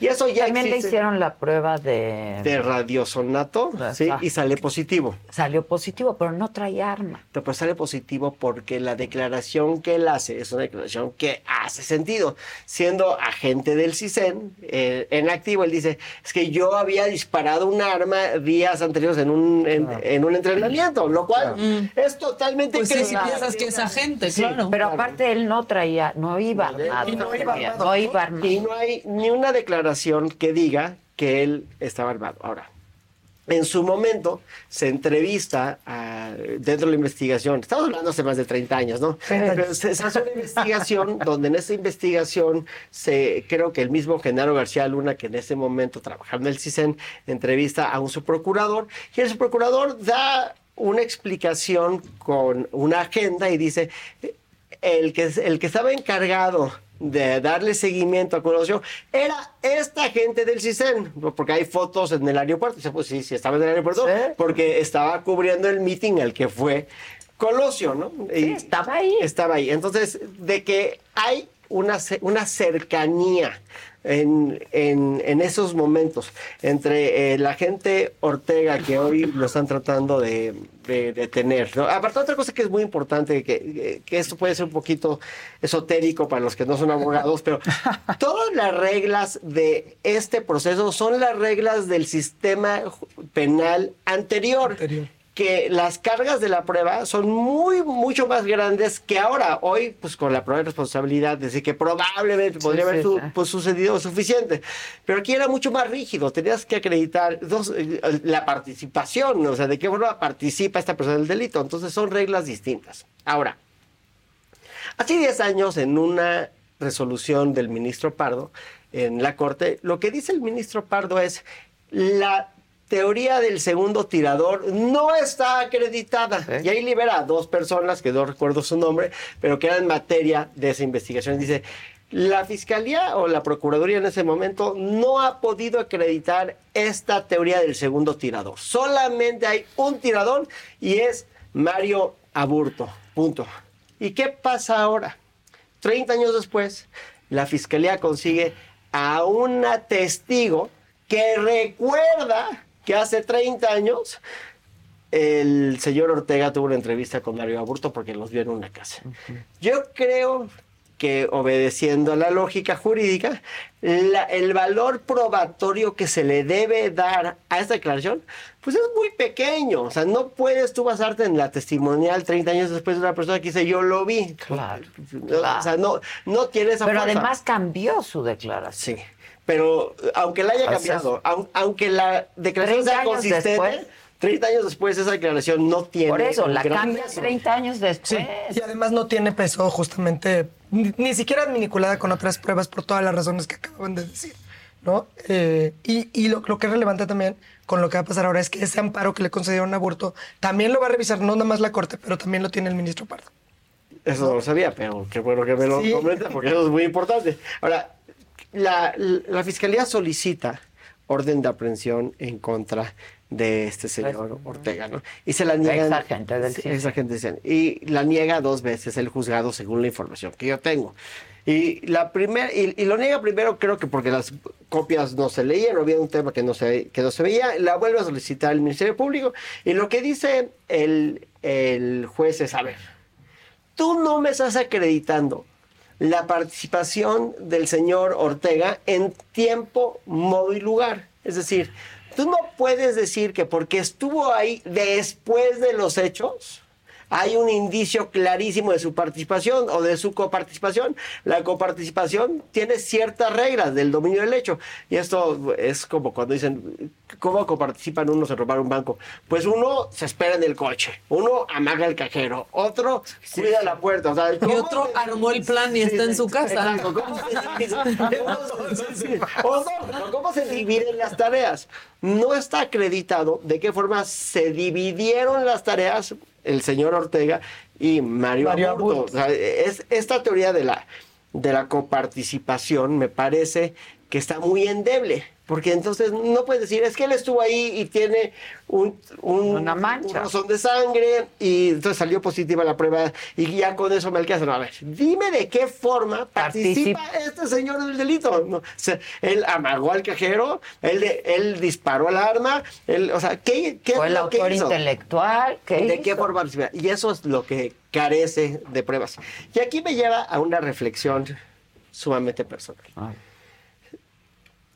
En, el trabajo de cuando uno está denunciando un delito que, que- muchas veces defendemos y otras veces estamos eh, denunciando, hay veces que tienes que dejar de ir un asunto porque no te alcanza. Yo puedo estar convencido de que una persona que yo tengo acusada de un delito cometió un ilícito y yo puedo estar convencido de eso al 100% y puede ser que a veces inclusive no me deje dormir ese pensamiento. Pero si no me alcanza la carga probatoria que yo tengo para acreditarlo, entonces no va a proceder. Y yo siempre he pensado que a, a pesar de que estamos en un México sediente de justicia, como lo diría el mismo Colosio, se- más vale un culpable en la calle que un inocente en la cárcel. El sistema está ahí para protegernos de las arbitrariedades. De, Y de los excesos. Y de los excesos. Entonces, me parece que, que este argumento que puede ser, y yo, yo no desacredito que el presidente esté convencido de que existe esa tesis, de que la Fiscalía de Seguridad, yo, yo no quiero calificarlo, o sea, yo, yo, yo, yo digo, yo les, yo les quiero creer, o sea, yo, yo, yo prefiero pensar en lo mejor de nuestros instintos humanos que en lo peor de nuestros instintos humanos. Yo escojo pensar en lo mejor pero no tienen suficiente para lograrlo. Y creo que el señor Ortega, 30 años después, pues también tiene derecho a gozar de la resolución anterior del ministro Pardo que dice, no se acredita esta teoría de un segundo tirador. Porque eso yo creo que Claudia nos va a poder ilustrar, pero ¿cuál es el peso que tiene una resolución de la Corte que de, de esos alcances? Sí, Es decir, claro. oye, pues si, si, si no acreditaste esa teoría, ya no la acreditaste. Sí, bueno, a ver, yo diría que sí, ya no la acreditaste, aunque me tocaste el tema sensible de la corte porque estoy muy deprimida desde, desde enero. No, o sea, ya no veo con los mismos ojos a la corte ni las resoluciones, porque creo que es una batalla un poco complicada. Pero estoy de acuerdo, primero con que normalmente son criterios evidentemente vinculantes que ya resolvieron el fondo, que le tendrían que dar certeza y seguridad jurídica. Eso de la mano con lo que dice Ilan. O sea, por lo menos el sistema penal vigente en ese momento, pues tenía ciertas reglas. Ahora, yo lo que también considero, y no comparto la parte de que vamos a apelar las razones bien intencionadas del presidente, más bien suscribo el aplomo con el que el propio Luis, Ronaldo, Luis Donaldo Riojas dijo, Colosio Riojas, y, y cómo dejen de usar el tema con fines electoreros, con fines de hacer una cortina de humo, y dejen a la familia en paz, ¿no? O sea, entonces, te- digamos, con independencia de si, lo- porque alguien se clavó, ¿no? En lo jurídicamente procedente o no del indulto, que yo creo que ese no era el punto del mensaje que Colosio quería claro, transmitir. no, no, no O sea, es un estaba tema diciendo, jurídico. ya sáquenlo. Es un tema, dejen de estar... y la verdad creo que el tema Porque de además los- lucran con el lucran dolor. con eso. Y entonces el tema de los 30 años, una sola razón por la cual me parece que, por lo menos en este caso, en estas condiciones, el dicho del presidente claramente ni es inocente, ni está fundado en que genuinamente lo crea, es porque otra vez está Genaro García Luna, aunque aparezca el nombre como si fuera el que, aunque hubiera sido un oficial de ínfimo rango hace 30 años, le tiene que dar este tinte otra vez político, eh, que es mediático y que por eso, insisto, lo, Que vende lo muy relevante. bien. Vende muy bien. Lo mandaron Se siguen. matar. Mandaron matar, desde dónde, ¿no? Todas estas fuerzas oscuras y de ahí te sigues y ahora están en una alianza, ¿cómo es posible, no? Todo lo que puedes construir alrededor de eso. Pero sí creo que es un momento muy importante porque con la declaración de Colosio, donde hace este llamado, pues quizá más bien es ahí donde tendríamos que estar poniendo el foco y con todo el papel de las víctimas en casos que han estado pues también sonando en últimas fechas y justamente con este llamado a decir, bueno, ya, ¿no? Al final del día está el derecho de- del segundo tirador a que no lo vuelvan a, a intentar procesar y más bien enfocarnos incluso en el amparo que le concedieron a Mario Aburto, que está en revisión ante la Corte y que justamente tendrá que ver con que probablemente este quede en libertad después de haber estado 30 años privado de su libertad. Bueno, veintitantos, ¿no? Porque no, no entró inmediatamente, ¿no? Porque es un homicida confeso. Y bueno, porque ahí está todo el Y- tema. Sí, la tesis infragante, de los, casi, casi. del- infragante, ¿no? Prácticamente. Sí, aparte, me- me acuerdo de un libro que leí hace mucho tiempo, eh, de entrevista con el vampiro, que decía, el autor decía, decía, a veces la explicación más sencilla es que hay un fantasma. ¿no? Dice, a, veces, a, veces, a veces, ok, pero, pero el que te está espantando en la noche, el que te jala las patas, es un fantasma. La explicación más sencilla es, Mario Aburto lo mató, ¿por qué? Pues porque lo quiso matar. Pues sí. No, o sea, porque si no nos, lo que pasa es que no estamos satisfechos, queremos ver el complot. Y porque desde ese momento elaboramos esa teoría de la conspiración. O sea, como que desde ese momento, ¿no? En, en ese momento en meeting, en agua, en Lomas Taurinas, eh, cuando se colapsó, ¿no? Ese marzo del 94. O sea, justamente elaboramos esta teoría de la conspiración y lo decías muy bien cuando empezaste tu participación, ¿no? O sea, este Kennedy mexicano, este mito... De eh, nuestra narrativa, de nuestra ¿no? narrativa. De nuestro mito, ¿no? Sí, y entonces también tienes que llegar a la teoría de el doble tirador, eh, qui- quién manipuló a quién, y pues sí, es- efectivamente. Pero yo creo que estamos enamorados no solamente en nuestra mitología mexicana, no estamos enamorados solamente de la muerte de Colosio como este tema que nos tiene encantados, sino es en todo su contexto, es la caída de Camacho Solís, la caída de Salinas de Gortari. No, y, El- contexto, y la idea de que va a ser para una el gran supernovela, transformador. ¿no? Da para que una Es una supernovela. supernovela, pero eh, digo, yo no soy experto en la muerte de Colosio, pero, a- pero la explicación que tenemos es suficiente. Es decir, todo el mundo, o sea, todo esto se descagaló, como se diría jurídicamente, todo se descagala, Chiapas, ABC, no, to- todos- todo se complica. En gran medida, porque un día llega una persona que se llama Burto que quiso matar a Luis Donaldo Colosio y lo mató. Por las razones que él haya querido. O sea, sí. ¿Le pagaron o no? ¿Le dijeron? Whatever. No, pues sí. Sí, ¿no? Es, es esta cadena de eventos desafortunados. Yo por eso le tengo mucho miedo al Mexican Moment. Siempre que decimos estamos en el Mexican Moment, no, te haya sido Algo viene. La caída de Peña o la caída Sí, de, sí, sí. de Salinas. ¿no? Es porque no nos podemos creer a veces esta mitología que tenemos también de que vamos para arriba. La, la magia de México no es que siempre vamos para arriba, es que nunca vamos para abajo. O sea, nuestra magia es que somos muy resistentes, somos muy resilientes, ¿no? A pesar de todo lo que tenemos. Pues sí, pero, pero no, no se ve que vayamos para arriba. No, yo este 24 Oh, lo veo sí. muy- Yo siempre no hablaba del que vamos 94 para arriba, como una que siempre vamos para no, arriba. o sea, yo a lo que voy es la victoria. Somos resilientes, sí, la magia somos no es que siempre hasta que ya no, ¿eh? pero hasta sí. que Se ya les no. estira la liga. ¿Con quién hablaba el otro día de, pues la Revolución Mexicana ha sido de las más sangrientas de la historia Con, universal? eh, ¿Con Gil? No, no, no. ¿Quién? Con Francisco. Martín Moreno. Martín Moreno. Con Francisco. Y, y es cierto. Y es cierto. Este, pero bueno, en este tema, no sé, ¿qué procede? O sea, ¿se puede volver a abrir un expediente y un caso contra esta misma persona? A mí me gusta. Cuando ya la corte había dicho que no. A mí me parece, o sea, del término, digo, de lo que dijeron y por esas mismas hechos, me parece que no podrían volver a abrirlo. Con, siguiendo esta línea del precedente de la Corte, ¿no? En cuanto a que es vinculante, ¿no? Por lo menos hacia el propio Poder Judicial. Ahora, qué es lo que puede pasar. La verdad es que la realidad nos rebasa, ¿no? La realidad nos rebasa, sobre todo cuando hay una línea política, cuando se quiere usar un, un caso como este para volver a abrir, para volver a poner el- ¿no? Ah, en la silla de los acusados, la teoría de la conspiración, eh, el, el gran enemigo eterno, ¿no? De- del gran conspirador, aparte de García Luna y El obviamente innombrable, ¿no? innombrable y todos los demás y todos como con una línea que, que los, que los comunica. A mí lo que me preocupa es un poco los paralelismos que puedes hacer entre ese 94, ¿no? Y 2024. O sea, digo, 30 años después y estamos, la verdad, siempre, yo, yo hace muchos años lo decía a mis alumnos, después dejé de decirlo porque me di cuenta cómo pasaba la edad y que no les, no les, no les hacía ningún sentido lo que yo estaba diciendo. Pero ese 94 donde amanecimos con el levantamiento de Chiapas y terminamos el año con la caída o el error de diciembre, que si lo vemos además en términos jurídicos, fue con esta ausencia de corte donde nos quedamos en la Suprema Sí. Corte de Justicia de la Nación por una reforma que qué bueno que nos dio la corte que tenemos ahorita, pero no debemos de dejar de tener en cuenta que nos quedamos en la corte casi 60 días.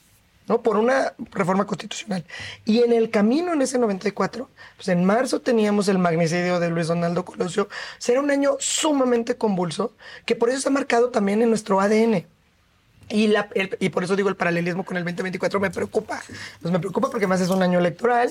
Me preocupa porque hemos visto los incrementos de la violencia, porque eh, tenemos... matado posibles candidatos. Han matado posibles candidatos. En el 2021, no, no, ¿cuánto? La verdad es que hubo... Y este año ¿Cuántos? ya Muchos. hubo. Lo que va en este año. El, el incremento que está en esta polarización, incluso los requerimientos y los limitantes al, al- al ejercicio de la libertad de prensa, ¿no? Todos los requerimientos que llegan cotidianamente a ti te han llegado, Sí, ¿no? sí. O sea, Gracias, de por cualquier cierto. cosa. Pues sí, pero digamos, es, es un desgaste no nada más institucional y del quehacer. Y a eso le sumamos las filtraciones de los temas de datos sensibles de los, de los periodistas, ¿no?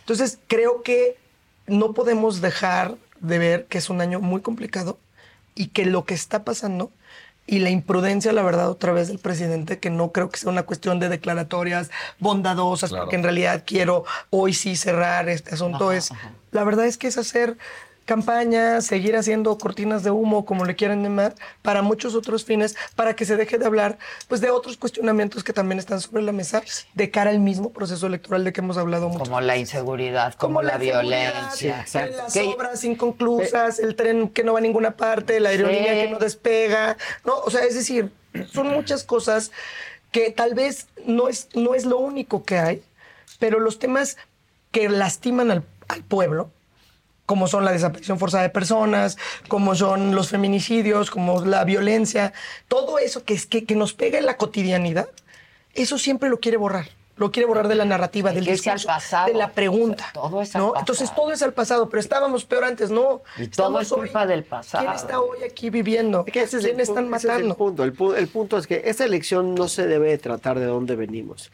Se tiene que tratar de ¿Hacia dónde, dónde vamos. Sí, dónde vamos, sí. Ya somos lo que somos y estamos Y como necesitamos estamos. una ¿A elección. ¿Dónde vamos?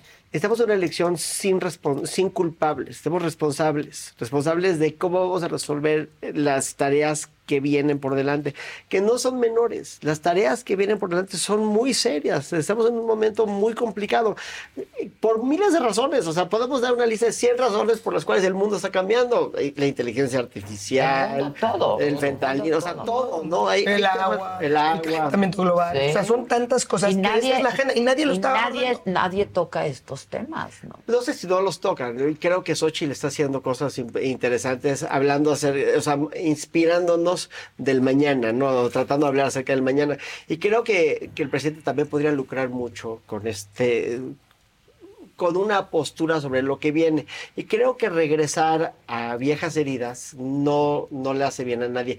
Pero ya independientemente de temas políticos, o sea, yo creo que el que tener esta nota sobre el intento de revivir el caso ante estos embates que han tenido en el Poder Judicial, que no ha dejado pasar estas órdenes de aprehensión, entonces me, va arrinconando al gobierno federal a una postura difícil de sostener.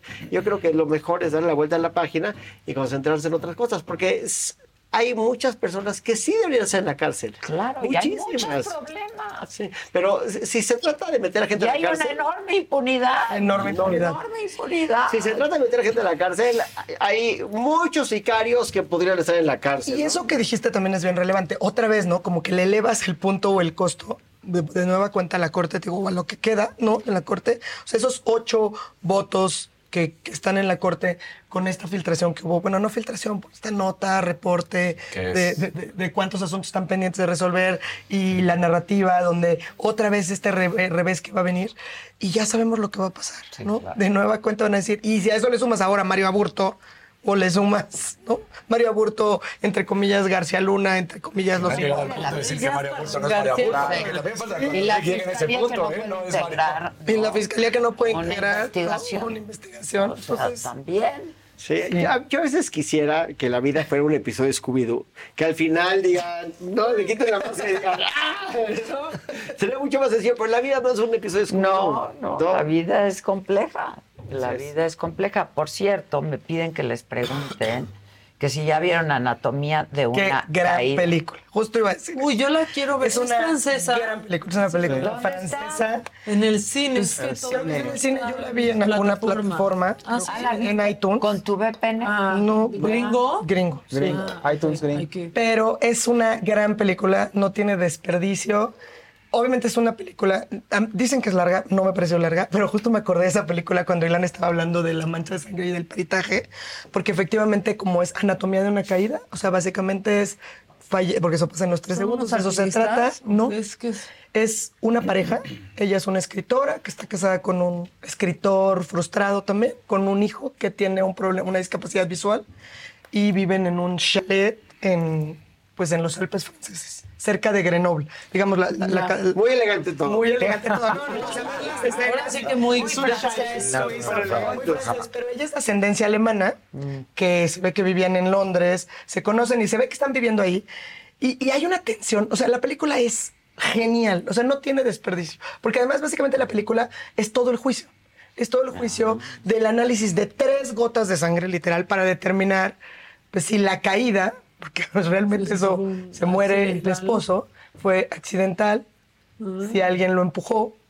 Eh, Es una maravilla de película en términos no solamente bueno de cómo se sigue el juicio, obviamente además pues, es el proceso en, en una corte en Francia. Toda una investigación. Y de la investigación que tienen que hacer pues, los abogados, además, porque es el- la fiscalía, ¿no? Que está pretendiendo averiguar, pero es una película imperdible, si pueden, véanla. Estaban bien enojados en Francia porque no la mandaron a competir como, Como película extranjera, sino que ¿Cuál está como mandaron? mejor película. Mandaron otra que no quedó. no quedó. No quedó. Ni siquiera, o sea, Sí. ni pintó. Oye, pero es una gran película. Préstanos tu cuenta, ¿no? Sí, Ok. ya sé. El iTunes. El iTunes. El Es una súper película. Pero es más, creo que ni siquiera la vi en una plataforma, la vi en un avión. Ya me acordé. Ah. La vi en un avión.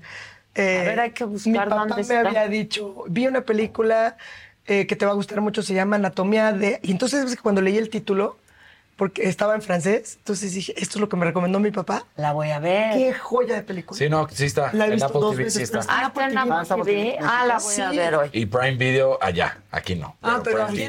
Muy bien. Ah, Aquí por el Apple TV. Ah, se ve. ¿Ya ves? Perfecto. Pero no la dejen de ver porque es una Digo, aquí dice la nota, ¿eh? Ahorita me meto a Apple TV y les digo está. Ella es soberbia en su actuación, la verdad. Impresionante. Que sí es la que, ganó está- los Globos de Oro, dicen Creo por que aquí. está nominada. Sí, ella ganado. ganó, ¿no? Ya. Eh, Creo que ella está nominada al Oscar como mejor actriz, Sí. pero sí es una gran película. De temas jurídicos, de Claro. tema de peritaje de una. A ti te va a encantar, porque todo el tema de cómo las dos partes están acreditando a ver que si las gotas. Porque además es tres gotas de sangre así en No, un. Apple TV México no. Tiene que ser en la. Tiene que ser en Estados Unidos. Ah, la gringa. gringa. Sí, sí, sí. La No, paso. Globo de Oro, eh, mejor guion. Dice aquí Rafael Trujillo, no sé si es Rafael, pero dice Rafael. Cuando escucho a ellos dos, o sea, ustedes, parece que estoy viendo un capítulo de CSI.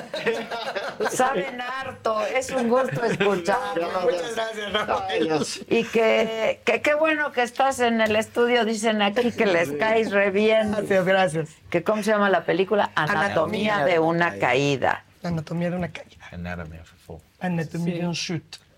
Muy enojados en Francia por no haberla mandado. Sí, yo creo que fue un error. Bueno, no sé, es que la verdad están, están bien competitivas. Hay muy buenas películas. Dice Mimosa uno, ¿quién se benefició de la muerte de Colosio? Nadie. Nadie. Nadie. Nadie fue. Nadie es una tragedia. Es una tragedia. Yo creo que nadie se beneficia de la muerte de nadie. Exacto. Tendríamos Para que empezar por ahí. Eso. Pero ¿no? después. pues, Pero después nadie, o sea, no se ve el capital del país para cambió, eh, como decía Ilan, o sea, todas las fuerzas que se tuvieron que ajustar en términos de quién iba a ser el próximo presidente, candidato. prendi- el candidato, Carlos el Salinas fue un gran presidente. perdedor, él mismo lo ha dicho. O sea, él fue un gran perdedor de la muerte de de, la Colosio. muerte de Colosio. Era su candidato y era su delfín. Y, y toda su vida, el resto de la vida de Carlos Salinas estuvo manchada por la sospecha de si mandó a matar a Claro, Colosio, ¿no? O sea, ya independientemente de la cercanía y la amistad. Sí, sí, sí. Sí. Pues gracias. Pero sí, hablemos de películas. Le dije, justo llegué, le dije, Tengo varias que cuando visto llegué. de Claudia. Dice mi, mi hermana, está buenísima, yo ya la vi. Buenísima, yo la vi dos Francesa, veces, la verdad. súper actuación. Sí, la vi dos veces, me encantó, se me hizo una gran película. Y también la de Past Lives, Vidas Pasadas. Vidas Pasadas. También me gustó mucho. Es, es un ritmo mucho más, eh, digo, más del cine asiático, pero Más lento, mucho más lento. lento, donde tienes que tomar en cuenta muchos detalles. Los diálogos están increíbles. Me gustó también mucho. Y la de Emma Stone, hay que verla. La de Emma Stone me urge ver. A mí me sí no gusta la he ver esa, pero no está. Muchos No, críticos cine, ¿no? y Sí, críticos todavía de, cine, de cine dijeron, ¿quieren defender a Barbie por feminista? No, Barbie tiene que ganar por mejor guion, sin duda. Pero, ¿realmente feminista?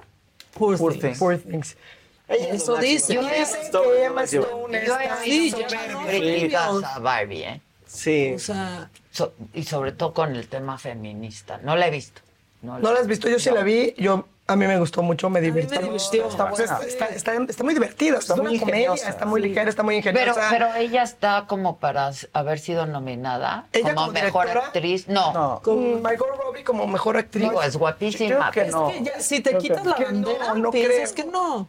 Pero, sea, pero, pero digamos, si te quitas esa bandera, pero ahí es donde el, el Pero discurso de Ryan Gosling Across America, BP supports more than 275,000 jobs to keep energy flowing. Jobs like building grid scale solar energy in Ohio and producing gas with fewer operational emissions in Texas. It's and, not or. See what doing both means for energy nationwide at bp.com slash investing in America. Are you a software professional looking to make a lasting impact on people and the planet?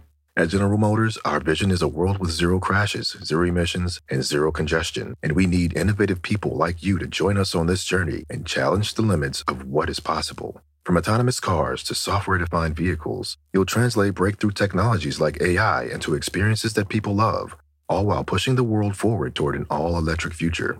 See how you can shape the future of mobility at careers.gm.com. Hace es- sentido. hace sentido. Porque tampoco la actuación de Ryan Gosling Es buena. Y él, y él sí está nominado y ella no. Está nominado como mejor actor de reparto. De reparto. No como mejor Ah, actor, que eso ya. es lo que decían. Y América Ferrera, que Y tiene América un Ferrera, que es, que es la joya de la que a ti película. te va a emocionar muchísimo, que yo siento que es lo que más vale la ¿En pena de la No, eso es lo que película. vale de la ¿En película. cuál? En En Barbie. Barbie. América Ferrera tiene un, un monólogo que es espectacular. Espectacular. Está nominada a Mejor Actriz de, Mejor reparto. Actriz de reparto. Y Greta, la directora, está nominada por Mejor Guión, que es, lo que, que es lo- pues, la que escribió ese monólogo. Sí, y que escribió ¿No? hice ese guion porque al final pues esa es la joya de la película. Digo, no está como mejor directora, que también podría no haber llegado a un punto ahí. Pero, por ejemplo, el tema de, de la mejor actriz de reparto está bien complicado con la actriz, que se me fue el nombre y seguramente tú te lo sabes, Fausto, la que sale en Holdover, El Holdovers. hold over, hasta me olvidé ahorita el nombre, ahorita te quién es. Pero ella hace un papelón. Y hablando de directoras, no sé si están al tanto de que hay una directora mexicana que se llama Isa López. Sí, que está Sí. haciendo este, Con True Detective. Está buenísimo. Está buenísimo. Esa no la he visto. Sí. La parte Sí, 3 Adele está en huelga de series. Yo estoy en está huelga de muy series. afectada. Estoy en huelga de series, La pero ella verdad. busca miniseries. Sí, sí, cuatro capítulos. Sí, es- Seis, esto- seis, Estoy seis. viendo documentales, la verdad. Ah, por cierto, ¿vieron Griselda? ¿Ya vieron Griselda? Sí, yo ya vi ¿Qué Griselda. tal te gustó? Pienso que es increíble Sofía Vergara. Pienso que es increíble. Los ¿Verdad? Está Es increíble. Está increíble. Y está súper en oscura, Netflix, pero ¿no? está, Está en divertida. Son Sí. seis Yo capítulos. la he Son visto ahí anunciado ahí no. no. Seis capítulos. Está, Me- está en me- esta categoría miniserie. Me he resistido, Seis capítulos. porque De una hora, Pero yo me acuerdo cuando empezaron las series con 24. Con 24. ¿No? Eso fue adictivo, terrible. Sí, no, o sea, Yo no que dormía. un de eso. O sea, no Era mi dormía. cuate, era el Kiefer. Era el 24. Y luego- Y luego hacer una película que se llama The Beat y nos hicimos amigos y después hizo 24 y le perdí el rastro y se volvió Y se olvidó de mí. Y se olvidó que existía. un día les platicaré la historia con más detalle. ¿Qué, qué, qué, qué bárbaro? Adictivo. Claro, pues fue la que, fue la que Pues empezó. empezaba hasta las 5 de la mañana. de empezarla a ver un domingo en la noche. Me dieron las 5 de la mañana. Claro, a mí también. Y luego se te acababan las temporadas y tú, y luego. Sí, pero 24 fue la que inició con esto. Sí, 24 fue la que inició con eso. Con olvidar los DVDs. Los Sopranos. Los Sopranos. Los Pero los sopranos costaba más trabajo darle el golpe. Sí. Ya que le dabas el golpe, Ya la te dabas ahí. Ajá, sí, porque más 24 si era continua 24 horas. 24, uh, The West Wing, ¿se acuerdan? The West Wing, sí, The West Breve de veía 24, en Sony, pero Sony, diferente. Pero diferente. Lo que pasa es que Diferente. 24 Sí, porque 24 cambió esta que- narrativa, este ritmo. Es de el 24 mismo. horas antes del En tiempo real. En tiempo tiempo real, real. Buenísimo. Era, era Y en los otros relojito. podía ser sí que había un corte chingadas 24 Luego llegó Lost, que también nos tuvo así. Ah, Yo no la A mí no me atrapó tanto A mí me Lost. atrapó la ¿Y te gustó el final de Lost? No. Lost? Como a nadie. Como A mí me Exacto. encantó. Igual Prison Break, ¿te acuerdan? O sea, eso Ah, enganchó. Prison Break, buena. Era buena. Era guapísimo. Guapísimo. Sí. Bueno, pues gracias. A ver, Podemos hablar de, serie- de series, de libros, de Libros, películas. claro, de todo. Aquí somos grandes conversadores. Así es. De del Aprovechando que chicharito, aquí a los, dos, a los dos maestros de la ley, podría hacer una pregunta rápida, ¿qué es lo que está sucediendo ahorita? Sí. Eh, con respecto a lo que sucedió en Torreón, bueno, pues sale la, la mujer, eh, hoy ya le toca ir contra el juez y dice que fue un accidente. Entonces, nada más para que también la gente sepa la diferencia entre que lo que se ha manejado, que sí fue con toda la intención de ir a atropellar y pues matar a, a esta mujer lamentablemente y los otros siete, las otras siete víctimas lesionadas, a que haya sido un accidente. Uno sería imprudencial, la otra sería Intencional. un intencional. ¿Cuál? El años, penalista nos va a explicar con manzanas. Es una respuesta que no es de una, o sea, de poco tiempo, es sencillo, pero en el, en el fondo lo que hay que determinar es qué es lo que quería hacer el que estaba manejando o sea, y cuál era su nivel de cuidado. Es decir, la diferencia entre la, o sea, hay niveles muy altos de culpa donde era previsible que si aceleras vas a atropellar a alguien, ¿no? O de dolo que, que- de, que dices, oye, yo los quiero atropellar, ¿no? O sea, habría que hacer un análisis más profundo de qué sucedió, pero todo parecería ser un accidente de tránsito, pues, muy, Muy lamentable. muy lamentable, ¿no? Ahora habría que ver... Ay, me espanté. Y yo, ay, perdón. así.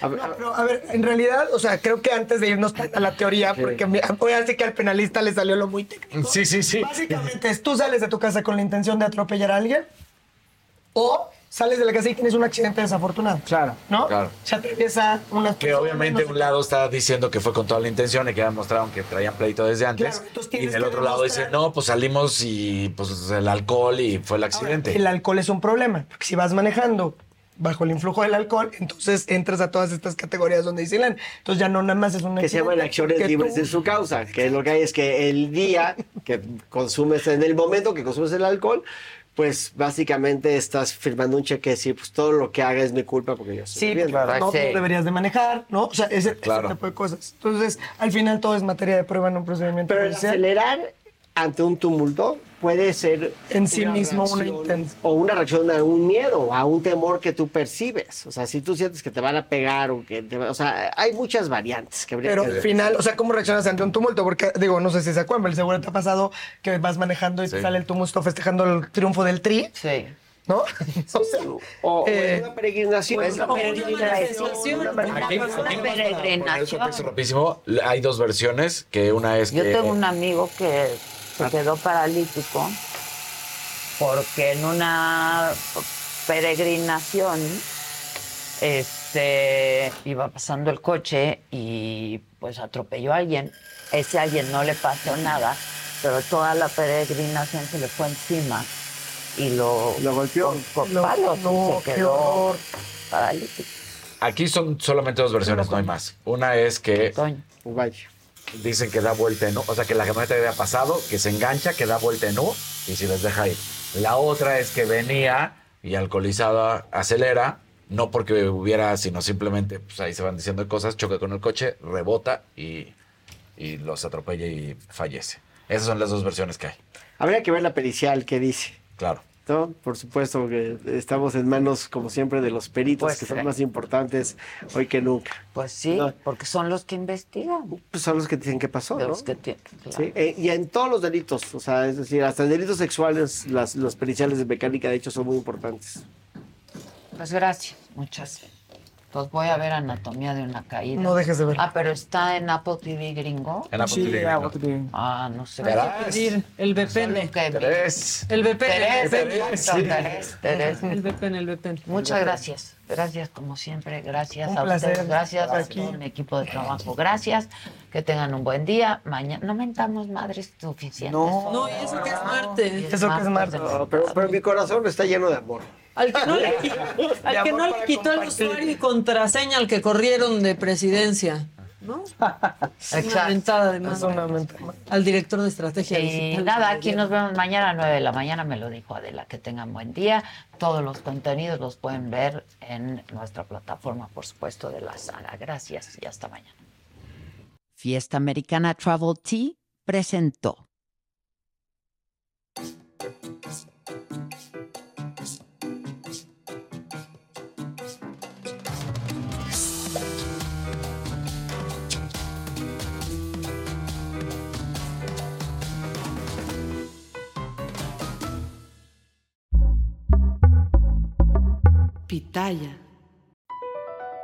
BP added more than $70 billion to the U.S. economy in 2022 by making investments from coast to coast.